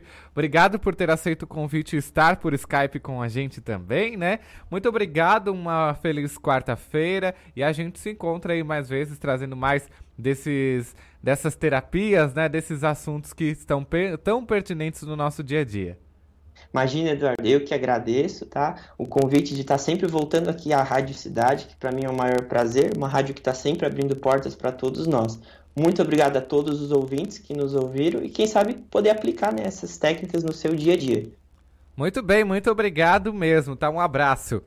Um abraço, tchau, tchau. Até mais. A gente falou agora com o Samuel, é, falando sobre o fato de dizer não, né? Esse, essa é uma, uma palavrinha tão pequena, né? De apenas três letras, mas que nos incomoda tanto, né, gente? Mas que é, tira tanto o nosso sossego, né? Às vezes dizer o não para alguma coisa deixa a gente sem, sem dormir, pensando o que, que pode ter acontecido, é, o que, que vai acontecer e assim por diante, né? E já vem junto, vem medo, vem insegurança, vem, é, vem a ansiedade e é tudo junto. Então por isso a gente precisa aprender a realmente dizer o não de forma, vamos dizer assim, elegante, né? Sem explicar para ninguém, sem às vezes não precisa estar tá fazendo explicação nenhuma, né? Ser, ser rígido mesmo, né, com, a, com as coisas, né? Então tá, gente, agora 10h54 da manhã, a gente vamos fazer mais um giro de notícias por aqui e a gente daqui a pouquinho vai para o intervalo comercial e a gente já já volta, tá bom? Ó, impressionado pelos reajustes das mensalidades escolares e dos cursos é, o Índice Nacional de Preços ao Consumidor Amplo, o IPCA, considerado a inflação oficial do país, ficou em 0,25% em fevereiro, depois de ter é, registrado uma taxa de 0,21% em janeiro. Segundo divulgou nesta quarta-feira, dia 11, o Instituto Brasileiro de Geografia e Estatística, o IBGE. Apesar da aceleração, trata-se da menor taxa para mês de fevereiro desde 2000, quando o índice foi de 0,13%. Em 12 meses, a taxa acumulada atingiu 4,01%, é, abaixo dos 4,19% registrados em 12 meses imediatamente anteriores, ficando bem próximo do centro da meta do governo para o ano, que é de 4%. Nos dois primeiros meses do ano, o IPCA acumula alta de 0,46%, menor inflação para o período já registrada em toda a série histórica do IBGE.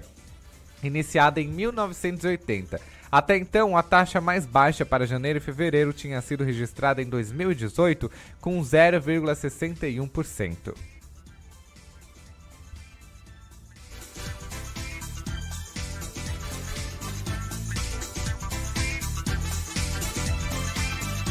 O governo do Distrito Federal confirmou no fim da noite desta terça-feira, dia 10, o segundo caso de coronavírus em Brasília. O homem que testou positivo é marido da paciente de 52 anos diagnosticada na semana passada com coronavírus. Procurado, o Ministério da Saúde informou que atualizará o número de casos confirmados em todo o país somente hoje, né? De acordo com o Ministério, não será necessária a contraprova no caso deste homem, porque o laboratório particular que fez o teste já foi validado pela pasta.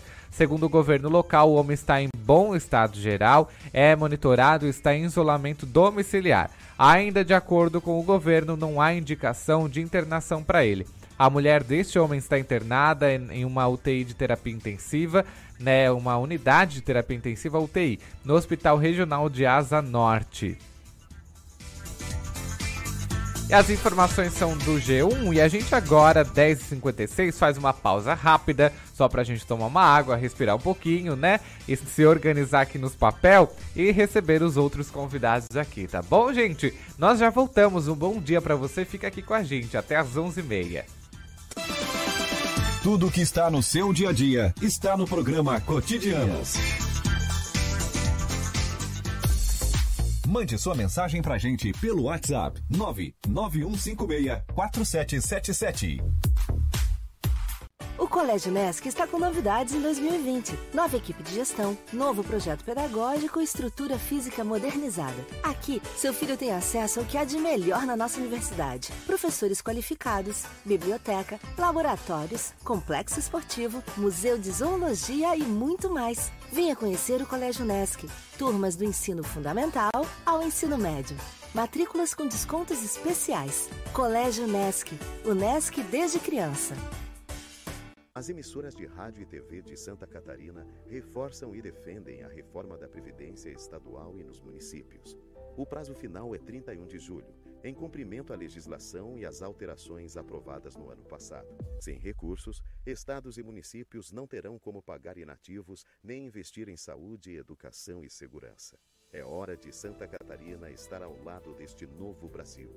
A reforma da Previdência é urgente. Esta é uma bandeira da Acaerte.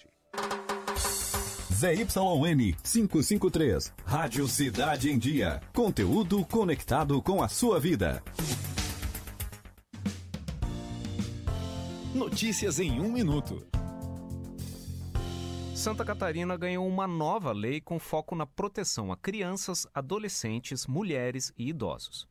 A iniciativa, aprovada pela Assembleia Legislativa, inclui, entre as ações de estratégia de saúde da família em Santa Catarina, o projeto de prevenção à violência doméstica. Agora, os agentes comunitários de saúde que atuam no Estado devem ser capacitados para, entre outras atividades, informar sobre a Lei Maria da Penha, orientar crianças, idosos e mulheres vítimas de violência e encaminhá-los, quando necessário, para os serviços da rede de atendimento especializado. A responsabilidade de coordenação, planejamento e execução das ações será da Secretaria de Estado da Saúde, de forma articulada com a Secretaria de Estado do Desenvolvimento Social e com o Ministério Público.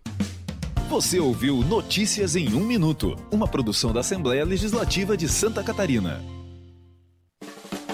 Venha saborear o mais completo buffet da cidade. Ney Frangos, restaurante e cozinha industrial. Aqui você encontra grande variedade de carnes, massas, saladas e muito mais. Aberto de segunda a segunda a partir das 11 horas. Aos sábados e domingos temos aquele delicioso frango assado. Aceitamos cartão Visa, Mastercard, Acicard e outros. Ney Frangos, Rua Henrique Lage, 1651, próximo à União Mineira, no bairro Santa Bárbara. Fone 34336413. Oi, pessoal. Eu sou a Tereza Carneiro de segunda a sexta-feira eu estou junto com a Emanuela Justino no programa Casa é Sua, das duas às cinco da tarde. Levamos até você muita informação, música e entretenimento. Então fica ligadinho na 89.1 FM e se inscreva no nosso canal no youtube.com barra Rádio Cidade em Dia para conferir todos os nossos conteúdos. Além, é claro, de acompanhar as nossas redes sociais, arroba Rádio Cidade em Dia no Facebook, Instagram e Twitter. Rádio Cidade em Dia, conteúdo de qualidade no ar e na palma da sua mão. Tudo que está no seu dia a dia está no programa Cotidianos.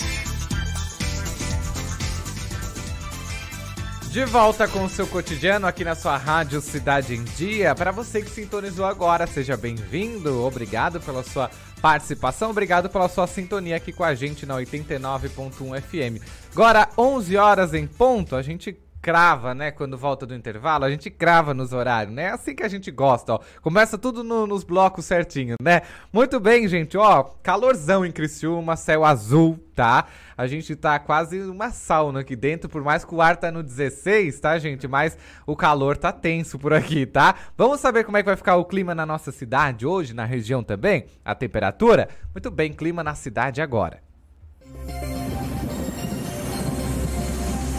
Clima na cidade. Tudo sobre o tempo. Quarta-feira, 11 de março de 2020. O dia vai começando com um pouco mais de nuvens no litoral, em alguns pontos até nevoeiro, mas no decorrer do dia essa condição diminui, o sol predomina em todo o litoral de Santa Catarina, favorecendo aí a rápida elevação da temperatura. Continuamos com a influência de uma massa de ar seco, essa massa agora já mais quente. Então, temperatura deve chegar à marca dos 37 graus no litoral sul. Na capital, em Florianópolis, devemos ter temperatura próxima à marca dos 34 graus. E no litoral norte, essa temperatura pode chegar aí a 35, 36 graus. Os ventos sopram do quadrante nordeste, a intensidade fraca a moderada, com rajadas no decorrer do dia.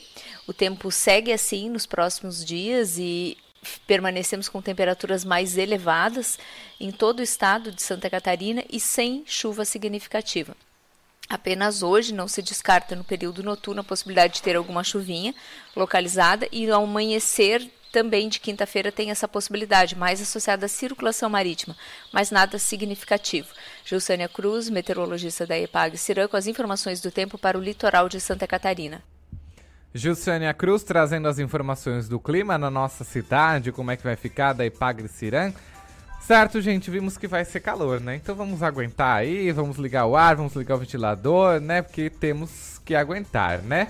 Beleza, e agora chegou a hora do quadro mais gostoso na Rádio Cidade em Dia, né? A gente, quando fala de quadro gostoso, a gente fala do quadro Pitadas, né? A gente fala de comida, né? Quem, quem não gosta de comida, né? Então vamos lá, então. Vamos lá, Sandrão, Pitadas no ar. Pitadas. Gastronomia no seu dia a dia.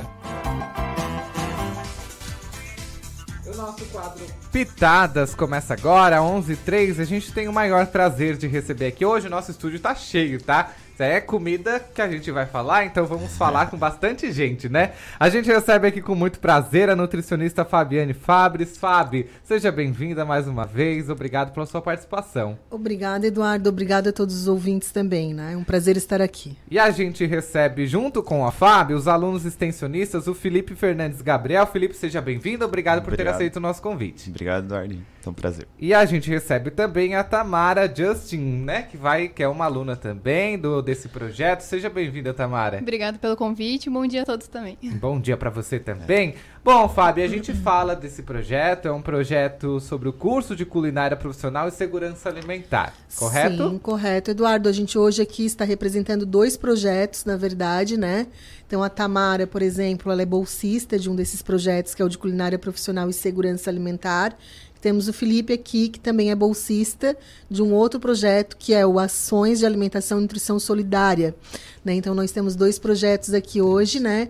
Que o de culinária profissional, na verdade, ele já iniciou em 2012 e nós iniciamos no Presídio Santo Augusto, olha só com de culinária profissional, né? E aí durante essa trajetória a gente também passou pelos CRAS, a gente passou pelo pela Badeus e agora estamos no bairro da Juventude. E o de ações de alimentação e nutrição solidária, a gente faz ações voltadas para os feirantes da Unesc que trabalham dentro da economia solidária, que é um programa de economia solidária que existe, que é o PAES, né, onde a gente faz capacitações de aproveitamento integral de alimentos. Agora nós vamos ter uma com as punks, que, que eu falei aquele dia, né? E o de culinária profissional, ele é voltado para a formação de mão de obra profissional para o mercado de trabalho na área de alimentos.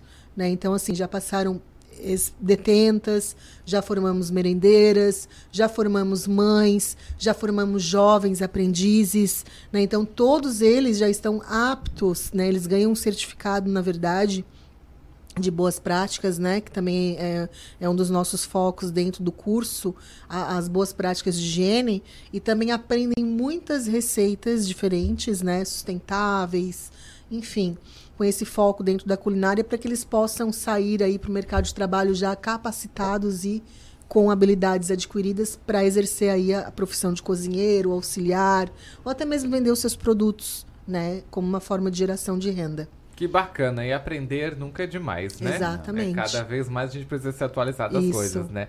E quando a gente fala de hum. ali de, de, aliment, de segurança na, na alimentar, né, uhum. né, Fábio? Você ou a Tamara pode me explicar melhor o que, que é uma segurança alimentar? Então, uh, no projeto a gente busca ensinar eles a como manusear corretamente né, os alimentos, a fazer uma solução clorada, para evitar que tenha contaminação como eles estão preparando alimentos para a população, né? Ah, como por exemplo, agora a gente terminou o projeto com os jovens aprendizes, tinha muitos que trabalhavam em restaurantes, né, padarias, enfim. Então eles estão tendo um contato com o alimento que vai para o público. Então eles têm que ter essa preocupação de não transmitir doenças também através desses alimentos. Então a gente buscava uh, ensinar eles essa parte, né, de não ter contaminação e também das boas práticas de higiene, né, de, dos próprios manipuladores, porque eles também trabalhavam com os alimentos nessa parte então, da segurança alimentar, a gente focava mais nisso mesmo. Posso falar? Pode, fica à vontade. É, para puxar um gancho da, da feira, então, né, segurança alimentar é o direito que a gente tem, né, de, de, de, de estar livre, né, de saber o que a gente escolhe ou não escolhe para comer. Ali na feira a gente tem, né, como a Fábio falou, os feirantes e eles assim, às vezes a gente, a gente fala que tem algum ingrediente, ah, margarina. Isso é se escolher ou não escolher a margarina, isso é estar em segurança alimentar e nutricional também. Uh, e a gente vê um, um, público muito grande de vegetarianismo, veganismo, os intolerantes à lactose, ao glúten. E isso a gente vê que eles pecam, às vezes, em, em produtos que não têm. Então, eles concorrem, uh, concorrem muito com, o, com os varejos e as, e as e as, os mercados, né, os supermercados que têm essa oferta muito grande. Então, trazer a, a nossa, o nosso conhecimento para eles que não têm esse conhecimento tão aplicado que a, que a gente vê na, na sala de aula, eu acho que isso enriquece muito que a extensão né, traz para a gente. E principalmente quando a gente fala de feirantes, eles também precisam, eles precisam também desse ensinamento, Sim, né? Com certeza. De, de segurança alimentar, porque uhum. muitos uh, vêm da, do interior, vem uhum. da, da roça, uhum. traz seus alimentos uhum. de lá, né, fresquinhos, sem é. agrotóxicos, sem nada, uhum. mas precisa da, alimento, da, dessa segurança também, é, né? Às vezes usa aquela banha de porco, tem alto índice para colesterol, uhum. então a gente tem que estar tá ensinando eles ensinando, a como né? usar. E, e, assim a questão da, das rotulagens, né? É. Então isso também os acadêmicos acabam é, organizando para eles, né? Toda a questão de, de estar dentro da legislação, né? Então ter os cuidados de sempre colocar se tem algum tipo de, de alergênico ou se tem alguma coisa, alguma substância ali que tenha que ser colocada no rótulo, né? Composição nutricional, então de calorias, proteínas, lipídios, tudo a gente faz para eles, né? Além das capacitações que são frequentes também que a gente acaba oferecendo. Hoje, inclusive, Eduardo está tendo a feira, né? Toda quarta-feira lá na Unesc. Então é sempre período da tarde, período da manhã. Já começamos com algumas barracas lá. E é isso, assim, as pessoas vão conseguir um alimento fresco, direto do produtor, que hoje a nutrição trabalha muito em cima disso, né? Da comida de verdade, da comida é, que está aqui ao, ao entorno de nós, a comida regional, essa comida mais artesanal, né? menos ultraprocessada. Então, assim, são alimentos que com certeza serão muito mais saudáveis quando adquiridos direto de um produtor. E esse né? projeto ele está sendo implantado este ano no bairro da Juventude, né, Fábio? O de culinária profissional esse ano, né? A gente está implantando no bairro da Juventude, uhum. onde lá no bairro elas servem aproximadamente 5 mil refeições diárias. Né? Então a gente também vai entrar com uma capacitação para as merendeiras do local e também para os pais, que foi o que a nutricionista passou para a gente, que é muito importante, porque assim, é, não adianta a gente só transmitir a educação alimentar e nutricional para os alunos se os pais não tiverem consciência também. Né? Então, às vezes, fica difícil se a gente não trabalhar também essa questão com os pais. E aí lá são desenvolvidas várias receitas, a Tamara, se quiser, pode falar de algumas.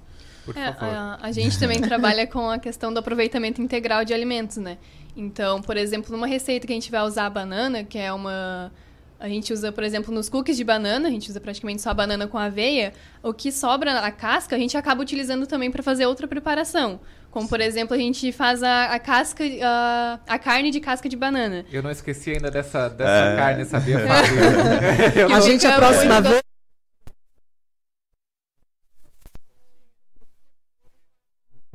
Fica não. igualzinho um frango desfiado. É. Então já é uma opção também vegana, né? Pra uhum. quem quer, então não optar pela carne, né? uhum. né? Dá pra optar então por uma carne de casca de banana. E o gosto fica incrível, né? Pode colocar uhum. os temperos que quiser. Então a gente acaba trabalhando essas receitas assim, com um bolo com algum casca também, uma laranja com casca.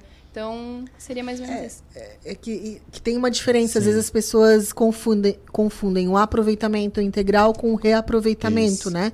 Então, o aproveitamento integral é a gente aproveitar o alimento como um todo, as sementes, talos, cascas, né? E o reaproveitamento a gente também enfatiza um pouco nas receitas, porque às vezes aquela sobra limpa do restaurante, o que ficou na panela, às vezes não precisa ser descartado, pode ser reaproveitado. Né? Então a gente às vezes reaproveita também esse alimento, tipo um arroz que sobrou, faz um muffin, ou faz um bolo com arroz. Né? Então, assim, são outras maneiras de a gente trabalhar com essa parte mais sustentável da alimentação. Então, são receitas de baixo custo, acessíveis, né? Podem tanto ser inseridas dentro de uma alimentação escolar, ou que as pessoas em casa, às vezes pessoas até com uma renda menor, né, conseguem fazer porque são receitas baratas, né, de custo menor. E acaba é, evitando o desperdício e também, né, a produção de lixo. É, Eduardo, e lá na feira a gente também faz algumas em loco, assim, algumas ações em locos para o consumidor, porque a gente também pensa uhum. no consumidor, né? Que é ele que vai estar tá adquirindo os produtos. Então a gente vê estudos aí que tem é, o índice de agrotóxicos é 7 litros por pessoa por ano. Então a gente às é. vezes faz ações com agrotóxico, é. com o alto teor de gordura trans nos uhum. alimentos. Então a gente está sempre pensando também no consumidor. Que é um. É, e esse, o projeto, Felipe, que você faz parte, é só na Unesc? Isso, é na Unesc. Só, na, só da feira da Unesc. É. É esse sim, né? Esse a, gente, a, a gente acaba agregando também cooperados que muitas vezes não estão ali diretamente na feira, mas fazem parte das cooperativas. Então, quando a gente tem alguma capacitação, né, a última que a gente fez foi sobre aproveitamento foi. integral de alimentos.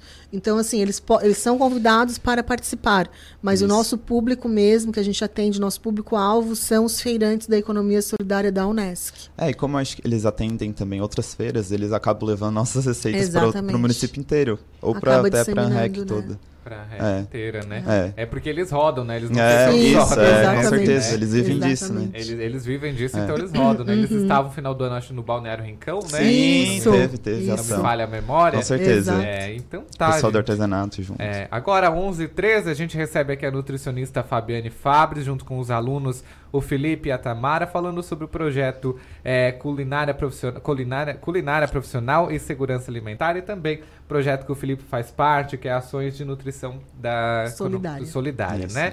Então tá. Ô Tamara, e esse projeto fica quantos, quanto tempo na escola? Então, a gente tem a duração de um semestre, né, por por projeto. Ali a gente fez no na Badesa a gente ficou durante um ano e meio. Agora para fechar os dois anos completos do projeto a gente vai fazer na, no bairro da Juventude. Então ele tem duração de um semestre para fechar uma turma, para capacitar e fazer o certificado. Então dura mais ou menos em 12 pontos. A gente faz durante o mês, né? Prepara as aulas. Então a gente vai uh, mesclando as aulas em teoria e prática também, para né, ter um diferencial, não ficar só na parte teórica. Então a gente faz a prática também junto com eles. Então, durante um semestre semestre a gente consegue passar todos os conteúdos e no final a gente faz, então, a entrega dos certificados. E para participar tem que fazer uma pré-inscrição, alguma coisa? Ou vocês vão até a escola e oferecem esse trabalho? Então, para participar, geralmente quem seleciona as pessoas são as entidades que estão sendo beneficiadas, né? Ah, eles mesmos que Eles têm essa mesmos obrigação. fazem essa seleção. Então, as pessoas, por exemplo, lá no na Abadeus, quando abria para a comunidade, né, que eram ah, turmas específicas, né? Aí a- as pessoas iam até a Abadeus e a Abadeus selecionava essas pessoas para participar dos projetos. Né? Então depende de onde a gente está atendendo no momento. Quem faz a seleção é a própria instituição. E para convidar que vocês vão até a instituição, como é que faz, Fábio? Então, aí pode entrar em contato com a Unesc, com o curso de nutrição, né? E aí eu estarei disponível para passar todas as informações. É que, na verdade, é assim, Eduardo. Esses projetos de extensão, eles passam por um edital. A gente tem vários critérios, assim, tipo, não seguir. É, se tu deixa de publicar um artigo no final do ano, ou se tu não ah, participou de um evento científico. Então, a gente tem várias atribuições. Tu já, é, tu já não consegue mais entrar, assim, por, é porque é por edital. por edital. Né? Então tem várias, várias coisas que a gente tem que seguir ali para conseguir. E aí tu já escreve um projeto com antecedência. Então, mais ou menos quem que tu vai atender, qual o teu público-alvo, né? Então, geralmente quem tem interesse, por exemplo, de ter o projeto de culinária profissional, é bom que já fale antes da abertura desses editais, porque daí a gente já prevê esse público, né, no projeto. Né, antes de a- a- abrir o edital. E agora, como já está encerrando, que são dois anos cada edital, provavelmente logo a gente terá a abertura de, de um novo edital. Então, quem tiver interesse já entra em contato, porque daí a gente já consegue, né, colocar essa demanda aí dentro do projeto. Dentro do projeto. E o Isso. Felipe, quanto tempo nessa orientação à economia solidária? Acho que já tá o quê? Uns oito anos já com esse. Pra, o país, sim, é. né? Mas o, o, O de projeto é nutrição, dois, né? o de nutrição mesmo fazer são, vão fazer dois anos. Agora Não, na metade do na ano. verdade já é o segundo edital. Já, que então, nós quatro- temos quatro quase anos. Quatro anos. é. Quatro anos. Aí para entrar na, na economia ali na feira tem um todo um pré-requisito também, né, com o professor Dimas que Isso, coordena. Então ele isso. tem que estar alinhado com uma cooperativa, tem que ter Uhum. todos os pré-requisitos para entrar na, na Isso. feira de economia solidária da Unesco. Bem, e quando a gente fala de economia solidária, da própria feira, né, de, em si, os produtos naturais são bem melhores do que de Sim, mercado, com né, certeza, Fábio? com certeza. Então, esse é um tipo de ação, né, Felipe? Até o Felipe pode Felipe falar um pode pouquinho, falar um pouquinho pra dos gente? comparativos, né, entre um uma biscoito Com ultraprocessado e um certeza. de... A gente pega um biscoito ultraprocessado de, de todas as das marcas que a gente pode ter hoje no mercado e tu vê um alto teor de gordura, um alto teor de açúcar ou muitas não têm o Tzinho, né, o T de transgênico que tá no parlamento para tirar, que eu acho que isso é uma que não deveria, mas a gente está lutando para que, que fique, né? Que fique. E no produto da agricultura familiar tu vai ter além do amor que né, não é um robô que faz, não é uma coisa, tu vai ter uma. É ali, uma- né? É, Mão na é, massa. no mão na É, massa, tu tem sentimento ali Isso. junto. E tu tem também todos os produtos frescos que tu pode pegar na horta e, E, e- que agrega, sem, né, e sem valor aditivo adicional. químico, porque É. muita gente não sabe, mas muitos aditivos químicos são derivados de petróleo, carvão. Com certeza. Né? Então, assim, e fora o impacto de embalagens que isso ocasiona ao meio ambiente. Né? Então, a gente tem que pensar nesse consumo consciente. E se eu estou consumindo aqui da minha região, eu também estou fomentando, eu também estou criando um desenvolvimento socioeconômico, eu estou fazendo com que esses agricultores permaneçam no campo, permaneçam produzindo alimentos para a gente, que é o que vem parar no nosso prato, são eles que produzem. né? Então, tem toda uma cadeia aí né, em volta o do porquê comprar lá, além de ser saudável. Né? É, a gente tem esse estigma que ter uma alimentação saudável é caro, mas não, se tu vai numa feira, tu, com Exatamente. 10 reais tu faz a, a sacola assim. Isso. Faz cheia. a feira, Faz a literalmente. feira, é. Ali, só pra ter uma ideia, Eduardo, na feirinha eu compro a linha verde de orgânicos a um real. É. Né? Então, alface, couve, orgânica a um real. É muito Por mais quê? Porque não tem atravessadores, né? Ali eu compro direto do produtor. Então, isso acaba também melhorando a questão de preço. É, no é, mercado, mas- muitas vezes, abaixo de Ah, dois reais não não conseguimos, consegue, né? É, Com eu, certeza. Eu bem sei, eu, eu, de vez em quando eu passo lá pela feirinha da Unesc, lá eu vejo, a gente tem até uma participante que é de Treviso, a Regina. Isso. Ah, sim, É, com certeza. Muito Tia- minha ah, amiga. Regina, olha. Regina é ótima, Nossa, né? Ótimo, ótimo. Um beijo pra ela, ela tá É um beijo aí pra todo mundo desse do, que está nos acompanhando. Um É. beijo Isso. pra vocês. E a gente sabe mesmo que quem faz com amor é tudo Isso. muito melhor, É né? muito Certeza. melhor. Tudo muito melhor. Muito melhor. Bom, agora 11 19 quadro Pitadas tem que ter receita, né? Fábio, Aham. de vocês, Aham. quem trouxe receita pra gente, Então, o que que é? Eu acho que, como eles já estão bastante acostumados, a gente podia passar umas receitas. Com certeza. Uma que vocês já, já façam, né? Então fala, Felipe, alguma que tu lembre aí. O que, a última que a gente fez agora na ação Dia das Mulheres foi o patê de ricota com é bem cúrcuma, né? gostoso. Que foi muito bem. bom. É. Patê Muito- de ricota. Com cúrcuma, açafrão. Sabe o- aquele Açafrão primo do terra. gengibre lá? Certo. né? Que a gente fez na ação e foi super... Teve uma É. aceitabilidade muito grande.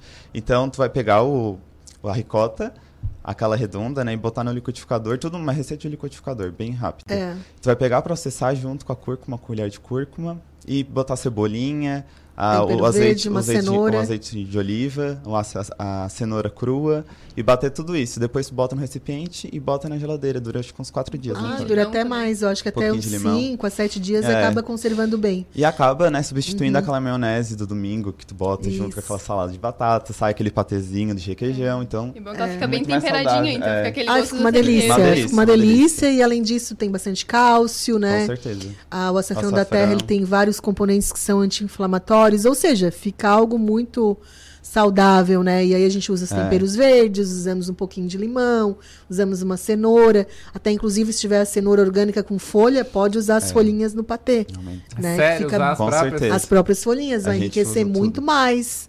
Né? Só que hoje em mercado é difícil tu ver uma, uma cenoura com folha, né? Uhum, exatamente. Porque o consumidor acha que aquilo não é alimento, e é, Não. né? É. Tamara fala Bom, uma E a. Tamara, qual que trouxe pra gente? Então, como o Felipe falou, né, a gente fez essa ação no Dia das Mulheres ali na Unesc, né, e teve muita aceitabilidade das receitas. A gente fez uns cookies de banana, como eu tinha citado antes, que ele é bem simples e prático de fazer também, é Esse- só esse é utilizar a banana amassada e misturar com a farinha, a aveia em flocos finos. Isso é a base do- dos cookies, praticamente. Aí, tu pode colocar uva passa, pode colocar gotinhas de chocolate um pouquinho mais amargo e faz as, as bolinhas assim e coloca na forma pra assar. É praticamente só Não isso. tem é só açúcar. a banana e aveia. Não, Não vai açúcar, açúcar. porque Nem a farinha. banana... É, bota uma banana bem madura, A banana né? bem madura, ela já Isso. tem mais açúcar, assim, ela fica mais docinha. Isso aí. Então não tem necessidade de colocar açúcar. E as mulheres, então, na ação, adoraram. É. Falaram que ia fazer em casa. Espero que Sim, sim. É. sim, porque é muito rápido, é prático. É. Quem, É muito prático. quem tem algum problema com restrição de uso de açúcar pode Com consumir, certeza. Né? Então, assim, é uma receita prática, gostosa para crianças, Rende adultos, bastante também, rende né? bastante. Como era uma receita doce, até as mulheres ah, diabéticas, né, perguntavam, ah, mas a gente pode comer? A gente não pode É. comer, né? o Claro, tudo açúcar com... que tá ali é natural. É né? natural. É, a É, o da frutose ali não tem que ter medo daquela frutose. Bom, gente, vocês veem o rosto da Fábio aqui, vocês sabem que é receita prática, né? Rápida. Com certeza. Fábio, Praticidade. a última, a última foi o que, Fábio, que você trouxe pra Ah, gente? eu acho que foi o pão de hora pronobis. Ah, Pão de é, hora o famigerado. pronobis. Aquele deu sucesso também. Olha, por favor. É Pão, muito é legal, é. verdade, Todo né? mundo adora. Além da, da própria carne da, da casca. Da casca, que a gente vai né? trazer pro Eduardo experimentar. Vai. Coxinho, Eu vou coxinho. fazer Próxima casa, vez. Prometo. aipim. Prometo. Gente, muito feliz com a participação de vocês aqui. Obrigada. Fábio, muito obrigado mais uma vez por estar disposta a estar no nosso Eu, programa. eu que né? agradeço, né, por abrir essa oportunidade também. Quem quiser conhecer um pouquinho dos nossos projetos na Unesc, também é só chegar. Né, estaremos à disposição para qualquer informes. E eu estou muito feliz de ver aqui hoje também meus acadêmicos, né? Falando e se expressando, a gente fica orgulhosa, Tem que né? começar desde cedo, né? Exatamente. Começar desde cedo. Tamara, gratidão por você estar aqui com a gente, dividindo essa experiência sua, né? Com, com a gente também. Muito obrigado. Eu que agradeço o convite também. Imagina. Felipe, muito obrigado, Obrigado também. também, tá? Eduardo, um prazer gente. falar com você, estar aqui dividindo as experiências. Obrigado, eu. Muito obrigado mesmo. Uma feliz quarta-feira para vocês Obrigada, todos, tá? igualmente. Obrigado. Fiquem à vontade. Enquanto isso, enquanto a gente finaliza o nosso programa, vamos fazer mais um, um giro de notícias por aqui. E olha só, é, os moradores do município de Guarujá, na Baixada Santista, têm o pagamento dos benefícios de prestação continuada, previdenciária e assistência do Instituto Nacional do Seguro Social, o INSS, antecipado, hein? Em razão do estado de calamidade pública devido às chuvas intensas.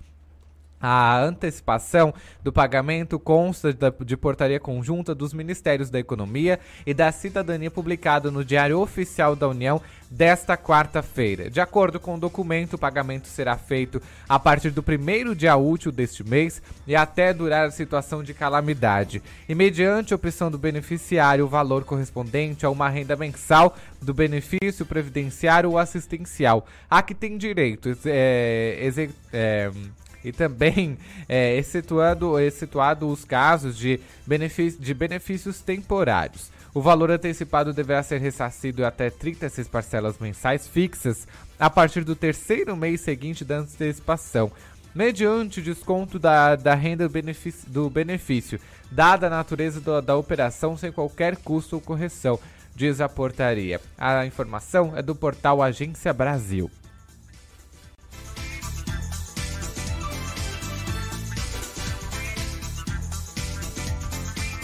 Algumas do, das principais indústrias de Wuhan, a cidade chinesa do epicentro da epidemia de, do coronavírus, foram informadas de que podem retomar as atividades nesta quarta, um dia depois do presidente visitar a localidade pela primeira vez desde o início do surto. A cidade é, de 11 milhões de habitantes está interditada desde o final de janeiro mas a visita né, do, do, do, presidente sinalizou que a maré está, virar, está virando a favor do governo, que luta para conter um vírus que até terça-feira tinha infectado 80.778 pessoas na China e matado 3.158. Ao mesmo tempo em que algumas pessoas de Wuhan foram informadas de que podiam voltar ao trabalho gradualmente, autoridades de outros locais do país reduziam os níveis de reação de emergência contra a epidemia e suavizavam as restrições de viagem. Confiando na, na visita é, do, do, presidente, né, na queda da infecções, de infecções novas, o governo da província de Hubei é, publicou em comunicado em seu site dizendo que os funcionários do transporte público de Wuhan e trabalhadores envolvidos na fabricação de suprimentos médicos é, e necessidades diárias terão é, permissão de retomar ao trabalho também. Bom, gente, agora 11h26, a gente vai se despedindo de você, né? Ficou com a gente até agora, juntinhos, das desde as 9h30 até agora, 11h30 da manhã, né? E a gente vai se despedindo de você, agradecendo a sua participação, agradecendo a sua audiência aqui com a gente. Na sequência vem Central do Esporte com Heitor Carvalho e Edson Padoim. Logo depois vem o Ricardo Lopes com o Boa Mistura, vem Manu e Tereza com A Casa é Sua, vem o Luiz com o Redação Cidade, vem a Manu com o programa atual, vem a Bia, a Bia, desculpa, a Bia com o programa atual. Já tô trocando até as apresentadoras aqui. Depois vem aí o, o Boa Noite Cidade também. E depois, por último, para fechar nossa noite, vem o Taylor também trazendo as informações das 10 à meia-noite, beleza?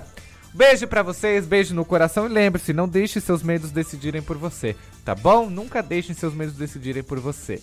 Beijo no coração, fiquem com Deus, até amanhã, hein? Nove e meia da manhã eu te espero por você. Até mais! Acabou, mas não desanime que tem mais. A gente está com você em cada momento. Tudo que está no seu dia a dia está no programa Cotidiano. Oferecimento: Unesc. Matrículas abertas. Formação e inovação para transformar o mundo.